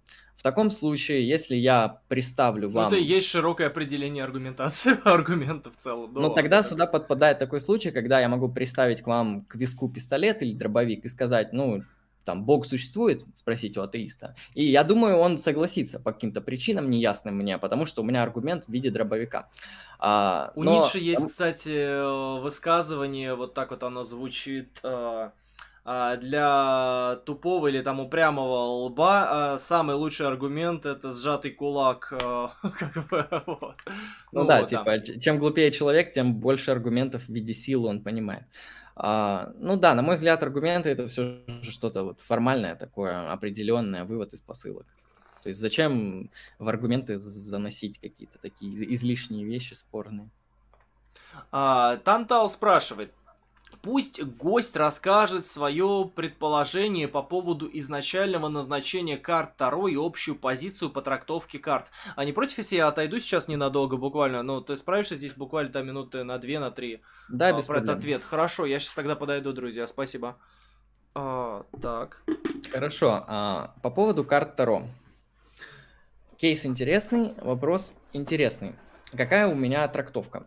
Насчет истории, насчет истории карт Таро, я знаю не особо много. Но я знаю то, что эта система довольно новая. Это новая эзотерическая система. Она появляется с Орденом Золотой Зари, да. Райдер Вейт, основной создатель, самый популярный колоды Таро Райдера Вейта и Алистер Кроули, о котором вы, думаю, многие слышали. Вот есть две самые основные рабочие ходовые колоды английской школы Таро. А, то есть это новая, довольно недавно появившаяся в 20 веке, чуть ли не второй, во второй половине, эзотерическая система. Какое у меня к ней отношение? У меня к ней, конечно же, отношение религиозное. Однако изначально я ее рассматривал как секулярная а, тема, то есть так же, как я описал ранее. То есть я считал, что карты Таро, они из-за того, что это строгая символическая система, а, они могут помогать нам взаимодействовать с нашим, грубо говоря, бессознательным, нашим внутренним миром, ну или как минимум они помогут нам вести диалог с собой. То есть, грубо говоря, выпадают какие-то рандомные карточки, ты видишь на них символы, ты эти символы как-то можешь иррационально толковать, понимать, смотреть также э, разъяснения, и на основе этого ты можешь отвечать на те или иные вопросы, которые тебя а, интересует. Но когда я начал этим заниматься, когда я их купил, они мне при, приплыли, приехали, а, я заметил, что они слишком точные. Они слишком точные для какой-то такой слишком секулярной вещи. То есть э, я вижу, что они слишком точно, слишком ясно, слишком явно и правильно отвечают на поставленные мной вопросы. В основном я занимался не прорицанием, а вопросами о своем прошлом, грубо говоря, я занимался там самоанализом с помощью карт своего прошлого. Я смотрю, они что-то много знают, эти карты. А, таков ли рандом в этих картах? И дальше я просто уже подключил мистическую интерпретацию, что, грубо говоря, это уже что-то религиозное, что-то мистическое, что-то подобное, потому что эта точность меня поразила. Ну, люди по-разному отзываются про карты Таро, кто-то говорит, они неточные, кто-то говорит рандомные. Ну, это можно проверить только от первого лица. То есть, если ты считаешь, что они точны, хороши и интересны, то, пожалуйста. Надеюсь, ответил на вопрос. А, там дальше существенные такие вопросы. Динго Дайл спрашивает, почему логика может быть, э, спасибо за донат, а, почему логика может быть мерилом истинности, выведенных при ее помощи следствий, и при том, что сама эта система, в общем-то, противоречиво спрашивает? Насчет противоречивости, наверное, человек отсылает к теореме о неполноте Гёделя. Наверное. Я правда не уверен, что она доказывает непротиворечивость, но так или иначе она ставит под сомнение некоторые сложные формальные системы. Mm. А, какие критерии? Ну, лично я беру это за посылку. Просто нам нужны какие-то методы, с помощью которых мы можем взаимодействовать с теми или иными вопросами. Вопросы носят гуманитарный характер. Поэтому логика, она является не то чтобы изобретением, у меня там мистические взгляды, я считаю, что логика это, можно сказать, там, не знаю, божественный ум или что-то подобное, то, что всегда и вечно существует. Мне с этим нормально. Но если отвечать для других людей, то логика работает, логика предоставляет нам довольно точные рабочие результаты, то есть можно подойти к ней с прагматическим критерием, просто посмотреть, ну, это рабочая тема или нет. А, на практике оказывается довольно полезный, довольно удобный. То есть, а почему нет? А, ну и тем более нету каких-то серьезных претендентов, которые могли бы предложить альтернативу логике. Несколько логических систем в Индии, как минимум. Ну ладно. Ну вот я, я с Индией не знаком вообще. Ну, а, в, в Китае спорили логики. с помощью аналогии по преимуществу, кстати. Потому что китайцы считают исконно, что общественный мир и мир природы связаны друг с другом, поэтому можно доказывать предложение из мира природы предложениями из мира общества, предложения из мира общества предложениями из мира природы. Вот так это как-то работает. Ну вот я как раз-таки стою на позиции, то, что аналогия не аргумент, это больше западная традиция, да. то, что ее можно че- через что угодно провести. И а... вопрос, докажет ли оно или нет. У нас вопрос от Старукина или Старухина, не знаю, как ты прочитать. Старукин, не знаю. Вопрос. А, можно назвать Куколда сильным человеком, поскольку он не боится э, потерять верности своей супруге, неважно, сколько негров ее надирает. Вопрос. И дальше второй вопрос. Ведь жена Куколда всегда к нему вернется, а прислужники э, всегда обязаны исполнять волю господина Куколда, даже если у прислуги не стоит. Ну, это платный вопрос, я не мог его не засчитать, так что... Я, я тоже понимаю, то есть человека интересуют серьезные насущные проблемы. Возможно, это связано с его жизнью, то есть человек не может понять, он слаб или силен. Ладно, шучу. А, если мы берем определение силы, такое, что сила это независимость, да, то есть человек не боится потерять все, что у него есть, ну, наверное, кукол действительно сильный. Вообще, я думаю, что куколдизм это там уже личные человеческие сексуальные предпочтения. Там он уже решает, как ему удобно. То есть, на мой взгляд, э, сексуальные предпочтения являются аморальными в некоторых случаях, когда они не добровольные и когда они не соответствуют определенному возрасту. И когда они, например, еще могут происходить с другими видами. Вот. Все, да, по этому вопросу? Сейчас, да. что у нас там еще? М-м-м... Не знаю, не знаю. Они хотят, хотят гадать там Таро теперь, э, друзья. А как вообще совмещается Таро и аналитическая философия? Это же, по сути, должно противоречить, наверное, друг другу. Такие вот две установки. А, ну, аналитическая философия это те методы, которыми я пользуюсь, да, да. при решении каких-то философских проблем, просто так удобней. А, второе это мои религиозные взгляды. Я просто заметил то, что религиозные взгляды и философские взгляды их можно разделять. Они могут пересекаться, но... Ну, могут... это просто противоречие тогда получится. Мы можем разделить, но в рамках мировоззрения одного человека тогда получится, ну, такое вот противоречие. Несопоставление, две несопоставимые вещи друг с другом будут как бы держаться. Ну, я бы сказал так, чтобы прояснить, почему у меня нет противоречия. Именно, да, именно если мы берем формально, структурно, оно, оно конечно, противоречит, очевидно. А, не верифицируется ни одно утверждение, которое мы можем сделать на основании карт Таро. Дело в том, что я взаимодействую с миром путем практики. То есть э, у меня есть определенные там сферы бытия, да, мои практические реализации мира, и одна из них, например, философия. И это подразумевает, подразумевает конкретный ряд определенных действий. Например, то, что я говорю на философские темы, читаю и так далее. И у меня есть религиозные отдельно практики, а это уже там ритуалы, изучение символов, там конкретное гадание и так далее. И Чем они у меня занимаются получают. современные аналитические философы, когда там, да, никто на них не смотрит. Просто да, ритуалы, да. символы, на, карты Таро пошли. Прикольно, Планетарная интересно. магия, ритуалы и так далее. А, то есть, грубо говоря, у меня эти две практики не пересекаются. Ну и поэтому я не чувствую, что они как-то мне противоречат. Mm-hmm. То есть я не занимаюсь одновременно магией и философией. И Понятно. наоборот. А, спрашивает, сколько стоит скип Джон Дои. Джон Дои друг нашего канала, мы не можем его скипнуть. И дальше хороший вопрос. А, что значит идея полезности и того, что работает, в то время как э, это что-то работает в довольно небольшом с точки зрения времени промежутке, так как, э, к примеру, китайская философия без аргументов отвечает на вопросы, которые э, верны в течение тысячелетий. Ну вот, вот как-то вот смело, но прошу отвечать. Насчет верны, да, очень, конечно, серьезно сказано. А, по поводу полезности и работает. Здесь можно, конечно, выделять разные критерии, что мы можем считать работать, работает. Это может быть интуитивно понятно, да, то есть ты совершил определенную практику, и ты интуитивно понимаешь, что она сработала. А, но интуитивный критерий не всем нравится. Если мы берем какой-то более формальный, то работает это когда наша модель, наша цель, а, точнее, простите, или модель, или наша практика, наше действие, наша концепция достигает определенных целей. То есть, например, в философии создания стоит кейс, что такое сознание. Мы предлагаем модель. Например, мы ее плохо проаргументировали, но мы видим, что она применима, она работает, она описывает огромное количество практических каких-то кейсов из человеческой жизни. А, и если она соответствует этим целям, да, она работает, она отвечает на вопрос, то можно, в принципе, ответить, что работает это когда достигает тех или иных целей модель. Ну, это тоже такой, я бы сказал, я прагматизмом пользуюсь на уровне бытовом, то есть просто это удобно. Люди, они мыслят в этих категориях.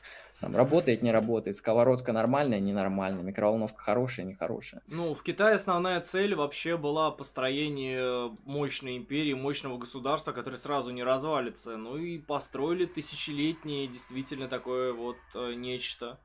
Э, то есть цель была выполнена, наверное, хоть и метафорическими средствами. Практика такой интересный критерий, когда мы выясняем истину, потому что как-то оказывается интересным образом, что вот, вот оказывается не только логически она достигается. Ну, интересно, интересно, в любом случае. Как все по-разному происходит. Такс. Ну, там друзья что-то уже, уже о своем, о своем беседуют.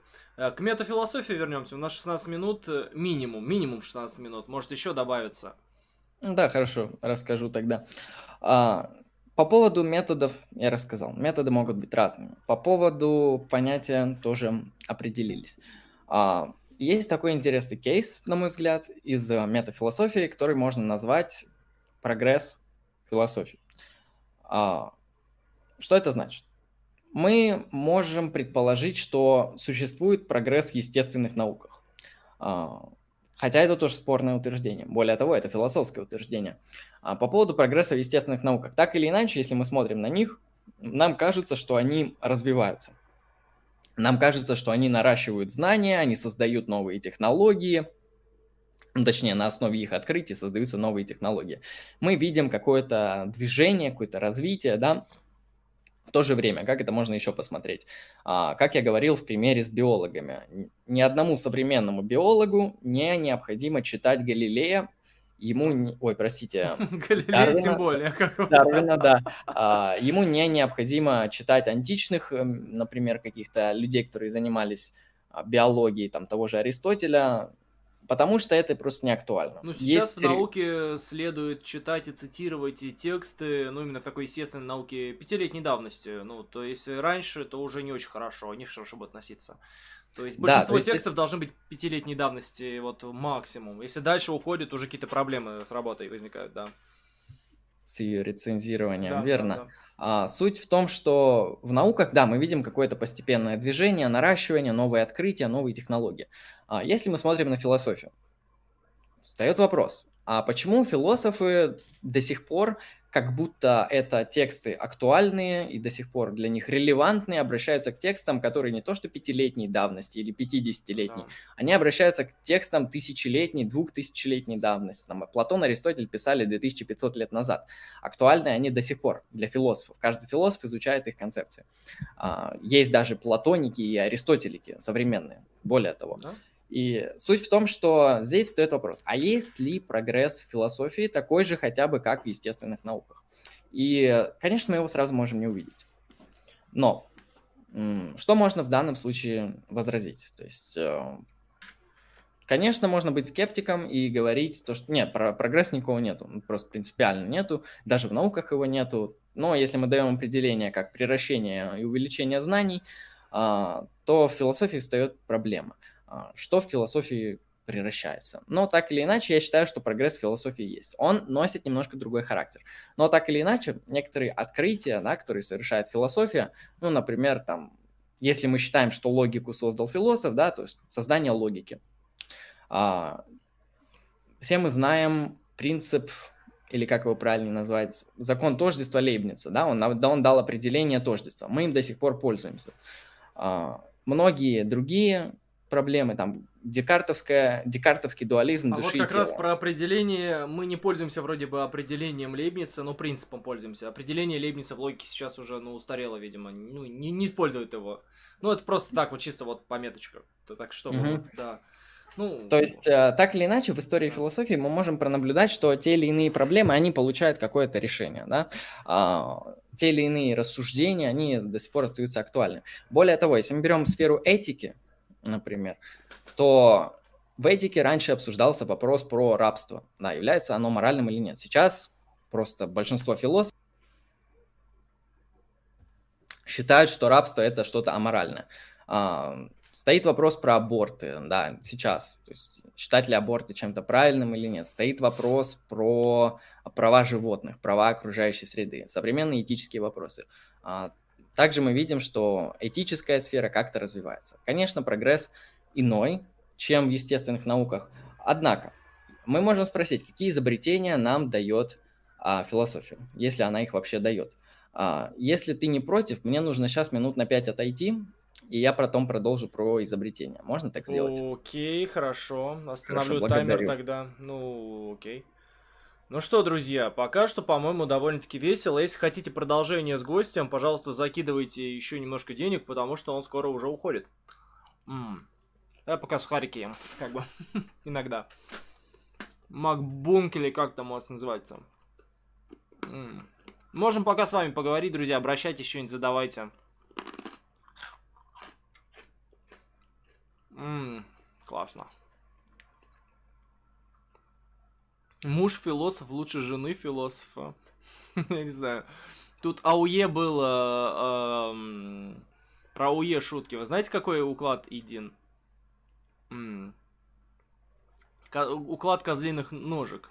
Шадов, э, вы кто по жизни никто. А, как философия определяет случайность? Да на самом деле по-разному. А, я советую почитать книжку Эпштейна, не того самого, есть такой, в общем-то, русский современный философ Эпштейн, а, который вводит разграничение случайного, возможного, потенциального, разбирает еще, как это все, в общем-то, работает. А, базируясь на истории философии. Книжка Эпштейна, что-то там она посвящена. Ща. А, забыл название. Про возможности. Ща достану диссер. Достанем диссер и дадим ответ, в общем-то, народу. Эпштейн «Философия возможного». Книжка 2001 года.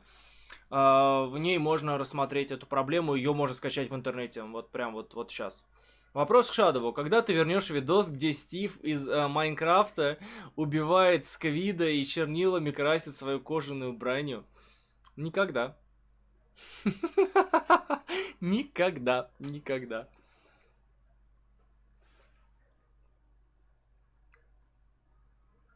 Какие сухарики приготовленные? Просто хлеб. Хлеб за... Опачки. Спасибо большое Дмитрию. Продлеваем гостя на 10 минут. Продлеваем гостя на 10 минут. Да давай уже, саись. А, диссер. Продлеваем гостя на 10 минут, плюс 10 минут. Спасибо большое. Продолжаем беседу. 22 минуты еще с нами гость. Кажется, мы не успеем посмотреть видосы. Но завтра, завтра, завтра я, правда, друзья, кстати, сообщаю, я приду завтра в 18.00. А что с видосом про Шурика произошло? Да что-то сильно много дизлайков, и я решил его как бы делейтнуть, ибо... Ибо мне пофигу.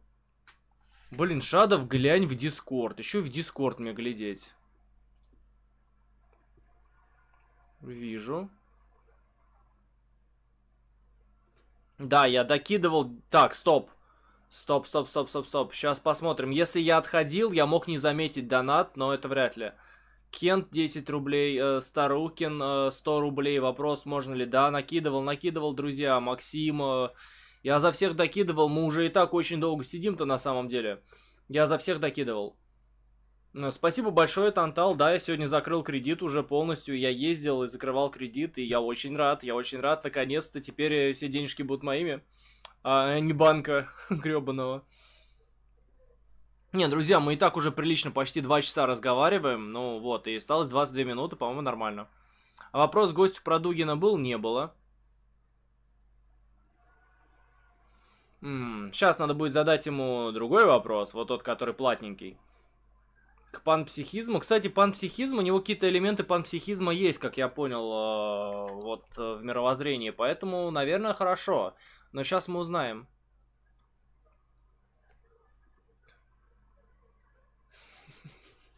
Да, друзья, я свободен. О, Прошу прощения за задержку. Нас продлили, нас продлили на 10 О. минут еще. Запускаю таймер. И сразу вопрос, как гость относится к панпсихизму? Вопрос, какая позиция гостя по абортам? Так вот в одном э, донате Отлично. такое. А, интересный вопрос. По панпсихизму у нас есть подкаст на канале. Кстати, кому интересно, можете посмотреть. А, ссылки найдете. Какая позиция по панпсихизму? Ну, аргументы, на мой взгляд, довольно интересные. То есть в чем суть вообще панпсихизма? Это то, что это такая позиция, которая утверждает, что сознание, а, квалитативные и субъективные состояния это, это то, что является фундаментальной, фундаментальным свойством реальности. И а, с точки зрения там того же, как его там зовут-то, а, Чалмерза, те или иные субъективные состояния имеют все объекты а, Вселенной. Да, там камни, клещи, люди и так далее. Просто по-разному. Но, а, но мне эта позиция не очень близка. Я считаю, что сознание – это нечто, а, что является определенным набором когнитивных функций, которые мы обычно считаем в обыденности сознательными. То есть я функционалист в этом плане, и сознание, оно свойственно любому объекту, который может проявлять эти сознательные функции. Да? Поэтому сознание, оно может переноситься, например, на другие какие-то структуры, да, будь то искусственный интеллект, будь то иные виды животных, там инопланетяне, э, киборги и так далее, они могут обладать сознанием, если они воспроизводят э, сознательные функции. Поэтому панпсихизм мне не очень близок, не считаю я, что там у всего мира есть сознание, такая позиция. По поводу абортов. Так, стоп, стоп, стоп, стоп, стоп, стоп. Давай, давай здесь немножко остановимся. Так, а пантеизм в твоем мировоззрении же имеет какое-то значение, как я понял, там прописано. Да, да, ну просто пантеизм и панпсихизм да, разные. это немного разное, но получается, что мир есть природа. В данном случае несколько, в общем-то, видов пантеизма бывает, когда, в общем-то, это оживленная, олицетворенная природа или нет. Там вроде по-разному, да, это В зависимости от уровней бытия, я считаю, что есть одушевленное, есть неодушевленное. А, окей. Ну вот прояснили. Теперь про аборты. А, хорошо, я считаю, что аборт является убийством, если мы говорим про абортирование зигот, да, абортирование плодов человеческих. Никто не абортирует зиготы, ну, сильно рано. Ну, то есть зигота это буквально вот несколько там даже вроде не дней, то есть женщина не успевает даже понять, что она забеременела, когда у нее там зигота. Уже более сложные всегда штуки абортируются. Ну, неважно. Вот а это... почему, почему зигота человек? То есть, грубо говоря, с какого момента начинается жизнь человека, начинается с зиготы. А, в этом плане я анималист, то есть я считаю, что наша личность, она привязана к организму, то есть наша личность – это мы, это наши организмы, это наше животное. А когда начинается наше животное существование? Оно начинается с зиготы. А, поэтому человек, это начинается он с зиготы, заканчивается в тот момент, когда он прекращает свои жизненно важные функции. Он становится мертвым, проще говоря. В этот момент жизнь человека оканчивается. Поэтому э, аборты являются убийством. А убийством, потому что, да, тут, грубо говоря, убиваете зиготу, убиваете человека, потому что человек начинается зиготы. Ну вот, кстати, Максим написал, абортирование зигот это противозачаточное, но это так типа и есть, как бы, да. Ну, Интересная тема, не значит, нельзя употреблять даже аборт. противозачаточные, ну то есть, э, интересно. А, нет, противозачаточные ты когда употребляешь, ты не даешь яйцеклеткам возможности uh-huh. а, принять сперматозоиды. Там а, я окей, не знаю, окей. как система работает, то есть это еще не зигота. Хорошо, хорошо. А, так, ну что дальше? Что дальше? Вернемся к метафилософии. 18 минут. Хорошо. А напомнишь мне, какой вопрос задал перед тем, как уйти? Не напомню. А, можно я уйду? Можно я? Э, это было такое. Я, кажется, вспомнил. Там было про прогресс. Да, про а, прогресс, да, было в философии сложно выделить прогресс. Либо он отличается кардинально от прогресса в естественных науках, что действительно так. Однако те или иные кейсы из философии мы действительно можем считать как вот ну, фундаментальные, да, там, открытия. Те или иные аргументы, они там имеют актуальность а, до сих пор. Насчет этики я говорил. Вот, насчет этики мы показали, да, то, что там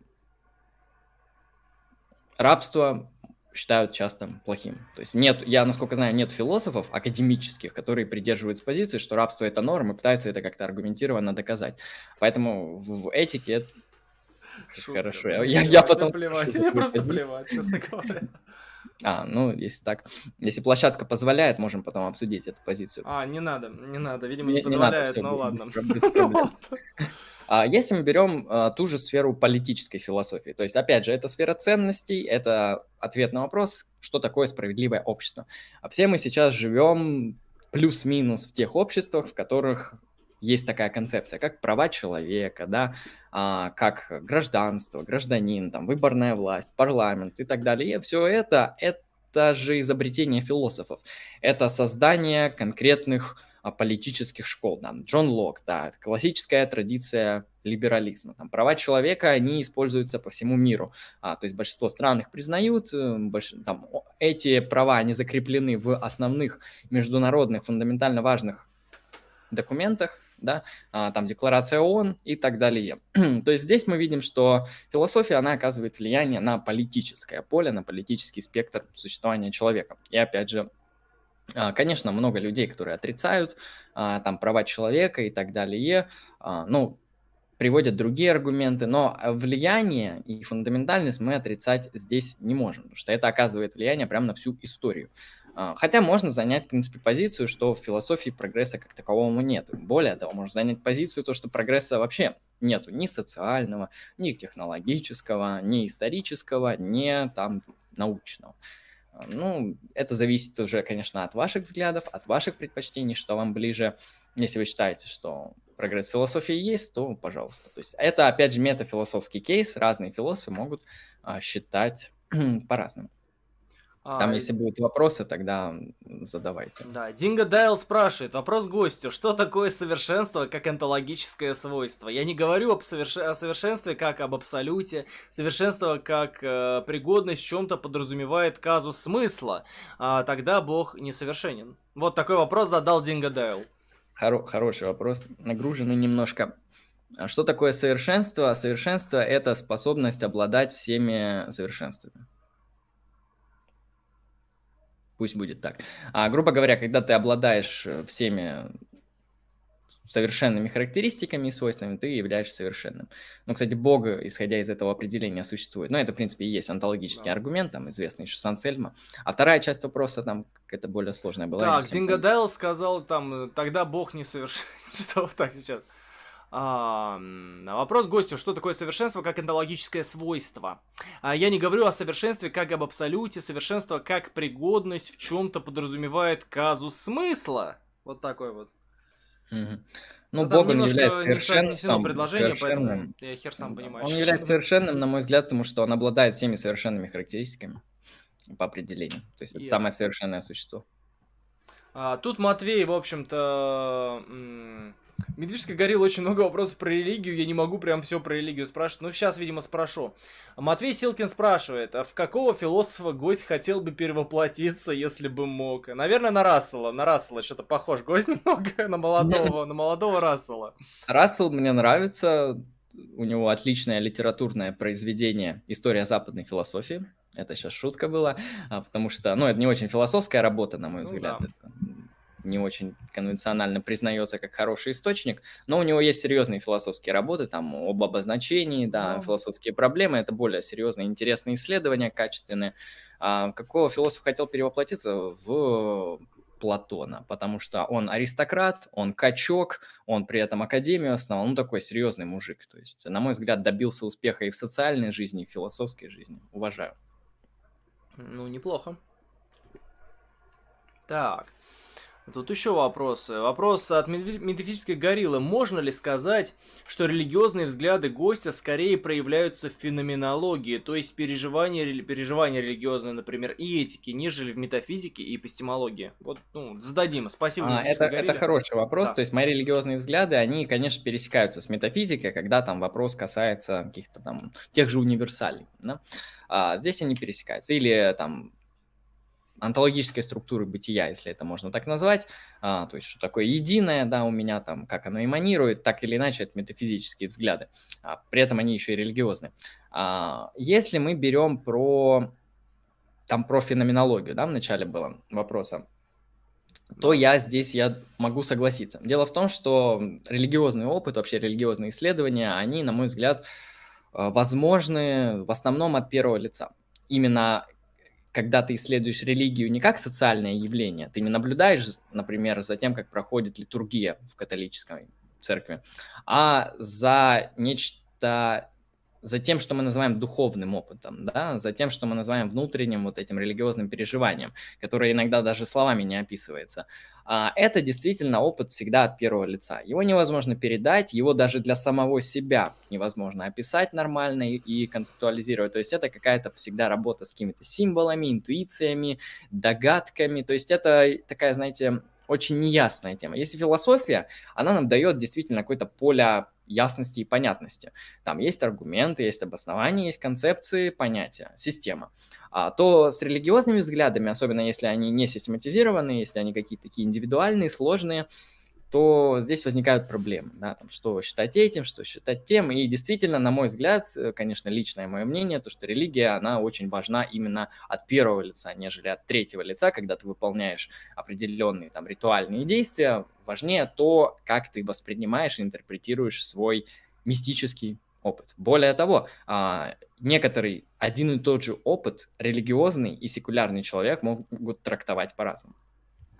Поэтому то, что для секулярного человека опьянение или наркотическое состояние, а, для религиозного это может быть общение с ангелами, в принципе, а, а что плохого? А Медвежский горилла шутит. Платон, кто ты без своей философии? Э, Платон отвечает, качок, аристократ. Я бы еще добавил аристокл, тут внезапно появился бы, да. Э, э, да, он вот, еще стихи писал, по-моему, или поэзи, поэмы. Да, там были поэмы, но он их, как я понимаю, сжег.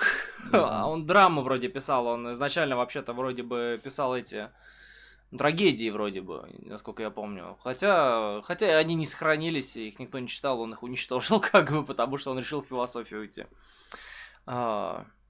Так, что, друзья, что, друзья, что, еще какие-то вопросы? Мы тогда возвращаем на 10 минут на мета, на метафилософию. Ну, да. я тогда эту итоговую речь при, произнесу, в принципе. А, итоговую. Может быть, еще продлят просто. Я могу немножко потом времени дать после окончания таймера, так что, ну, не проблема. Ты не знаешь, что таймер закончился и сразу все ушли. Сразу удаляют из Дискорда, да, бывает. Не-не-не, так не работает. А, хорошо. Ну, в принципе, с прогрессом я кейс раскрыл. А следующий кейс, который мы можем обозначить с вами, это цель.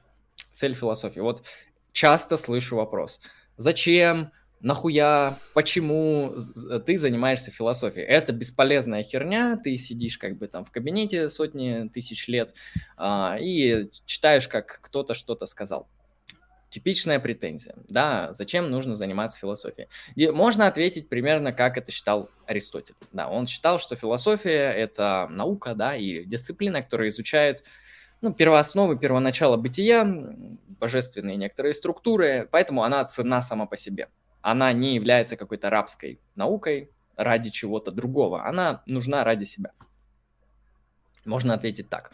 Но, на мой взгляд, это не очень удовлетворительный ответ. Человек-то хочет услышать простите, другое, а он хочет узнать, где применить философию, зачем она нужна. И я здесь могу сказать, что э, представление о философии как о чем-то, что не является прикладным, это ложное представление. Ну, да. Почему? Потому что философы решают проблемы, которые носят прикладной характер. Да. Например, Проблемы истины, да, проблемы эпистемологии, когда философ отвечает на эпистемологические вопросы, он определяет, что такое истина, как нам достичь истины, а, что такое знание, он отвечает на вопросы, которые применимы не только в бытовой сфере, да, как вам, как вам отличать истинные утверждения от ложных, на что вам опираться, на что вам нет, но и в научной сфере, но и в более серьезных, фундаментальных вещах. Да, может даже проще Это... подойти, есть практическая философия типа политики и этики, и все. Философия не может быть не практичной, потому что, да, есть вообще тупо практические вещи, настолько практически, ну, с какими сталкиваются вообще все люди. Ну, продолжайте. Да, я вот как раз хотел перейти к практической философии. То есть, если вы можете да. считать, что метафизика бесполезная дичь, потому что она говорит, ну, ни о чем. То есть, либо она говорит о том, что не влияет на реальность. А, это спорное утверждение, я еще не придумал, как это оспорить. Может, кстати, у тебя спрошу, почему метафизика, она на самом деле, может быть прикладной или нет, я не отвечал на этот вопрос для себя, вот я, я тоже не особо знаю, но с метафизикой, ладно, действительно, может быть, она не особо прикладная.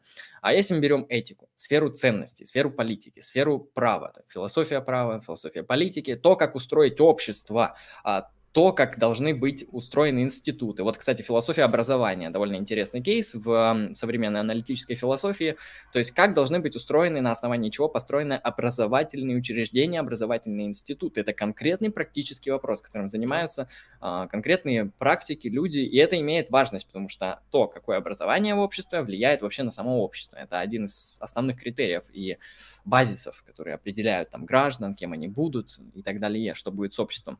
Философия образования, да, философия политики, а вот та же самая философия сознания. Да, все мы до сих пор не можем понять, что такое сознание. Кто-то говорит, что его нету, является редукционистом, кто-то там говорит, что это душа, и существует множество позиций. Этот вопрос, я бы не сказал, что он является самым прикладным, но он интересует людей, он важный для людей. Хотя, хотя вопрос о сознании, он косвенно отвечает на некоторые моральные вопросы. Например, аборты, смертная казнь, эвтаназия. То есть в каком состоянии человек имеет сознание, в каком нет. Э, там, когда можно делать аборт, когда нельзя.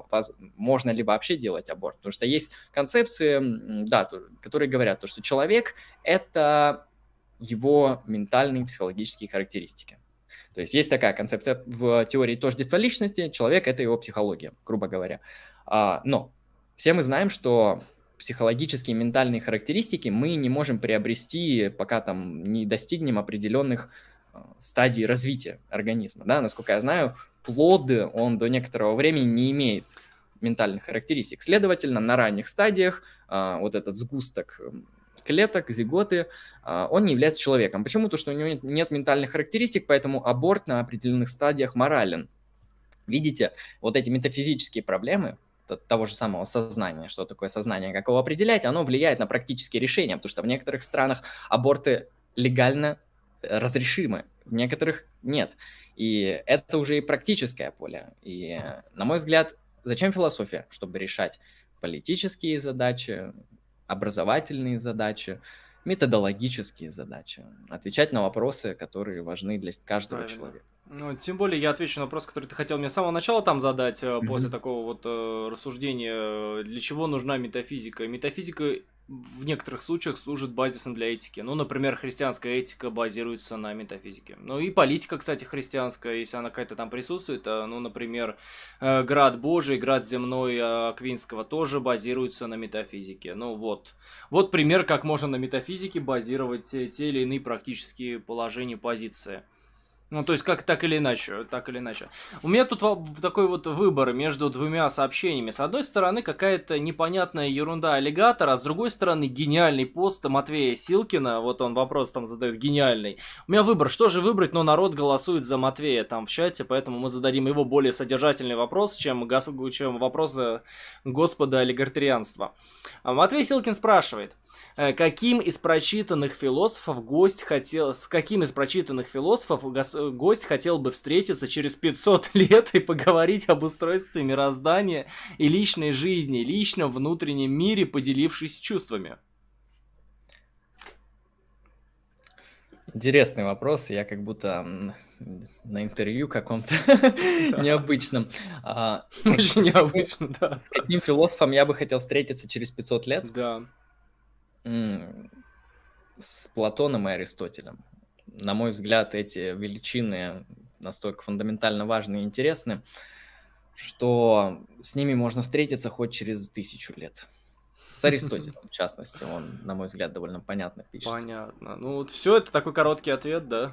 А, там еще был в вопросе, какими бы эмоциями я поделился, да, или да, как да, там да, просто да. вылетело из головы. Ну, а, ну, я бы сказал, давайте, да, давайте вот такой мысленный эксперимент. Я встречаюсь с Аристотелем, такая история красивая. Прихожу я такой в свою квартиру, тут сидит тупо пожилой Аристотель. Ему много лет, такой серьезный старец, который совершил фундаментальное открытие, занимался интересной деятельностью по жизни и как бы серьезный человек, уважаемый. Что бы я спросил? Ну, сначала бы я выразил величайшую благодарность за создание и формирование западной цивилизации, потому что а, без э, Платона, без Аристотеля западной цивилизации, на мой взгляд, не было бы. И не только западные, потому что, как мы знаем, Аристотель долгое время кочевал в арабских странах и во многих других. Поэтому он оказал влияние не только на Запад, но и на много чего другого. Конечно, я бы спросил э, какие-то банальные вопросы, что такое хорошо, что такое плохо, как поступать правильно, хотя я знаю, потому что я читал Никомахову этику, там все написано это. Ну, пожал бы руку, сказал спасибо, что вы есть, уважаю, а, одобряю. Хотя, наверное, я бы спросил, а каким образом, если у Аристотеля весь мир – это совокупность формы и материи, то какая материя у Нуса? который этот, который разум. То есть у него, у него же, по идее, нет материи. Вот. Наверное, я бы спросил, как он ответит на этот вопрос. Там современные аристотелеки отвечают. Мне ну, интересно да. было, как он ответил. А, Матвей Силкин задает еще один вопрос. Любит ли гость смотреть на ночное звездное небо и слушать медитативную музыку космоса? Звездочка, звездочка, звездочка, смеющийся смайлик, и еще один смеющийся смайлик, и ладошки хлопают. Вот как-то так у него вопрос. Я думал, там будет, любит ли гость смотреть на звездное небо над головой и на категорический императив внутри себя. А, ну, медитативную музыку я не очень люблю. У меня предпочтение по музыке, что она должна быть бодрой, бодрый, энергичный такой, бодрящий, стимулирующий. А как же бодрящая музыка космоса, когда метеориты херачат там по, ну, вот, по да, земле? Вот, вот такая музыка поинтереснее. Но если бы космос играл как Power Metal, я бы подумал. Метеориты просто барабанят по земле, нормально. В быстром темпе, да. Ну что, что, что с небом-то? Ну, небо мне нравится. Я люблю посмотреть на небо, на самом деле, вечерние прогулки. Тем более, я живу в таком месте, что тут, э, как говорится, вот этот смог города не затмевает небо, и его прекрасно видно. Иногда даже созвездие еще. Поэтому небо люблю. Так, ну что, у нас осталось 48 секунд, и я не предвижу пока что никаких донатов дополнительных. Ну что, Андрей, можешь там финальную речь, ты хотел сказать, да, какой-то вроде. Проблем. Мы и так уже тут сидим сколько? Два часа, как и планировали на самом деле. Два часа 9 ну, да, минут. Я, ну, я, я не собирался 7 часов сидеть или 5 часов, так что... Ну, мне, я бы мне заставил, если бы мне кучу денег заплатили, пришлось бы Ну, я, я понимаю, да, деньги, деньги важны. Ну что? А, я тогда, да, сделаю небольшое заключение, то есть э, Андрей Лемон постарался себя представить э, с разных сторон, поотвечал на вопросы. А, то есть автор проекта Lucky Strike, участник проекта Lucky Strike. Мы производим контент там а, регулярно, постоянно на философские, околорелигиозные темы. Мы рассматриваем кино. Вот недавно у нас появилась рубрика «Мы делаем философский разбор кино». Там, насколько наш Блин, прошу прощения, гребаный таймер, он шумит. Все, он очень громко зашумел, я забыл выключить опять оповещение. Что происходит? Происходит. Прошу прощения, давай, Андрей. Ничего, бывает. А, вот, то есть мы делаем разный контент, обозреваем фильмы, кино, музыку, философские темы, в основном в аналитическом ключе, просто потому что это понятнее, это удобнее. Также у нас там есть подкаст по Ницше, поэтому все люди, которые интересуются философией Ницше, можете, конечно, посмотреть. А, возможно, из моего риторического выступления вы могли посчитать, что я как-то отрицательно отношусь к Ницше, но нет, Ницше оказал на меня довольно фундаментальное влияние. Негативное, негативное. Может и негативное, да. Негативное, отрицательным примером, да, плохой пример показал мне, как не надо философствовать. Как не нужно делать, да. Это, знаете, как э, вот Аристотель, он пошел против Платона. И в каком-то смысле они оба великие. Вот я также иду против Ницше, но я пока не настолько великий, но это временно. А, так вот, да, Ницше, конечно, я люблю, просто я считаю, что он не очень качественно аргументирует, это действительно так, в этом не издевка. Поэтому кому нравится контент, те, конечно, подписывайтесь, э, ну, вот, Там друзья, есть подкасты, да. все есть. А вам, Александр, я могу сказать а, фундаментальное спасибо. Да, Благодарю, не за что, не за приняли что. На, на стрим. Хороший гость, подкастку. очень активно, очень активно, очень хорошо. Интересное общение, то есть мне такое нравится. То есть, мне принципе, тоже. Мне я, тоже, я доволен, я доволен, интересно. Ну что, Э, в принципе, я тоже доволен, очень хорошо, неплохо. Друзья, обязательно заходим, подписываемся, смотрим. Там а, стримы или материалы просто видео, получается? А, там записи стримов, записи там есть стримов, подкасты. Понятно. Могу еще анонс сделать. У нас, по идее, сегодня вечером будет стрим, там часов 8, так что если кто-то захочет... Ну вот я 8 как раз э, буду уходить, друзья, можете, можете пройти тоже, посмотреть, что там будет у Андрея. Ну ладно, в таком случае всего доброго, спасибо большое за компанию, было очень интересно. Друзья, тоже спасибо за ваши реакции, за то, что, в общем-то, донатили на продление. Хорошо, продержались в два раза больше, чем, э, ну, чем ноль, чем час. Это хорошо. Ну, в таком случае все, я тогда готовлюсь к просмотру видосов. Всего доброго, Андрей, спасибо Хорошо. большое. До спасибо. свидания, до свидания. Удачи, хорошего стрима. Спасибо, он и так уже хороший.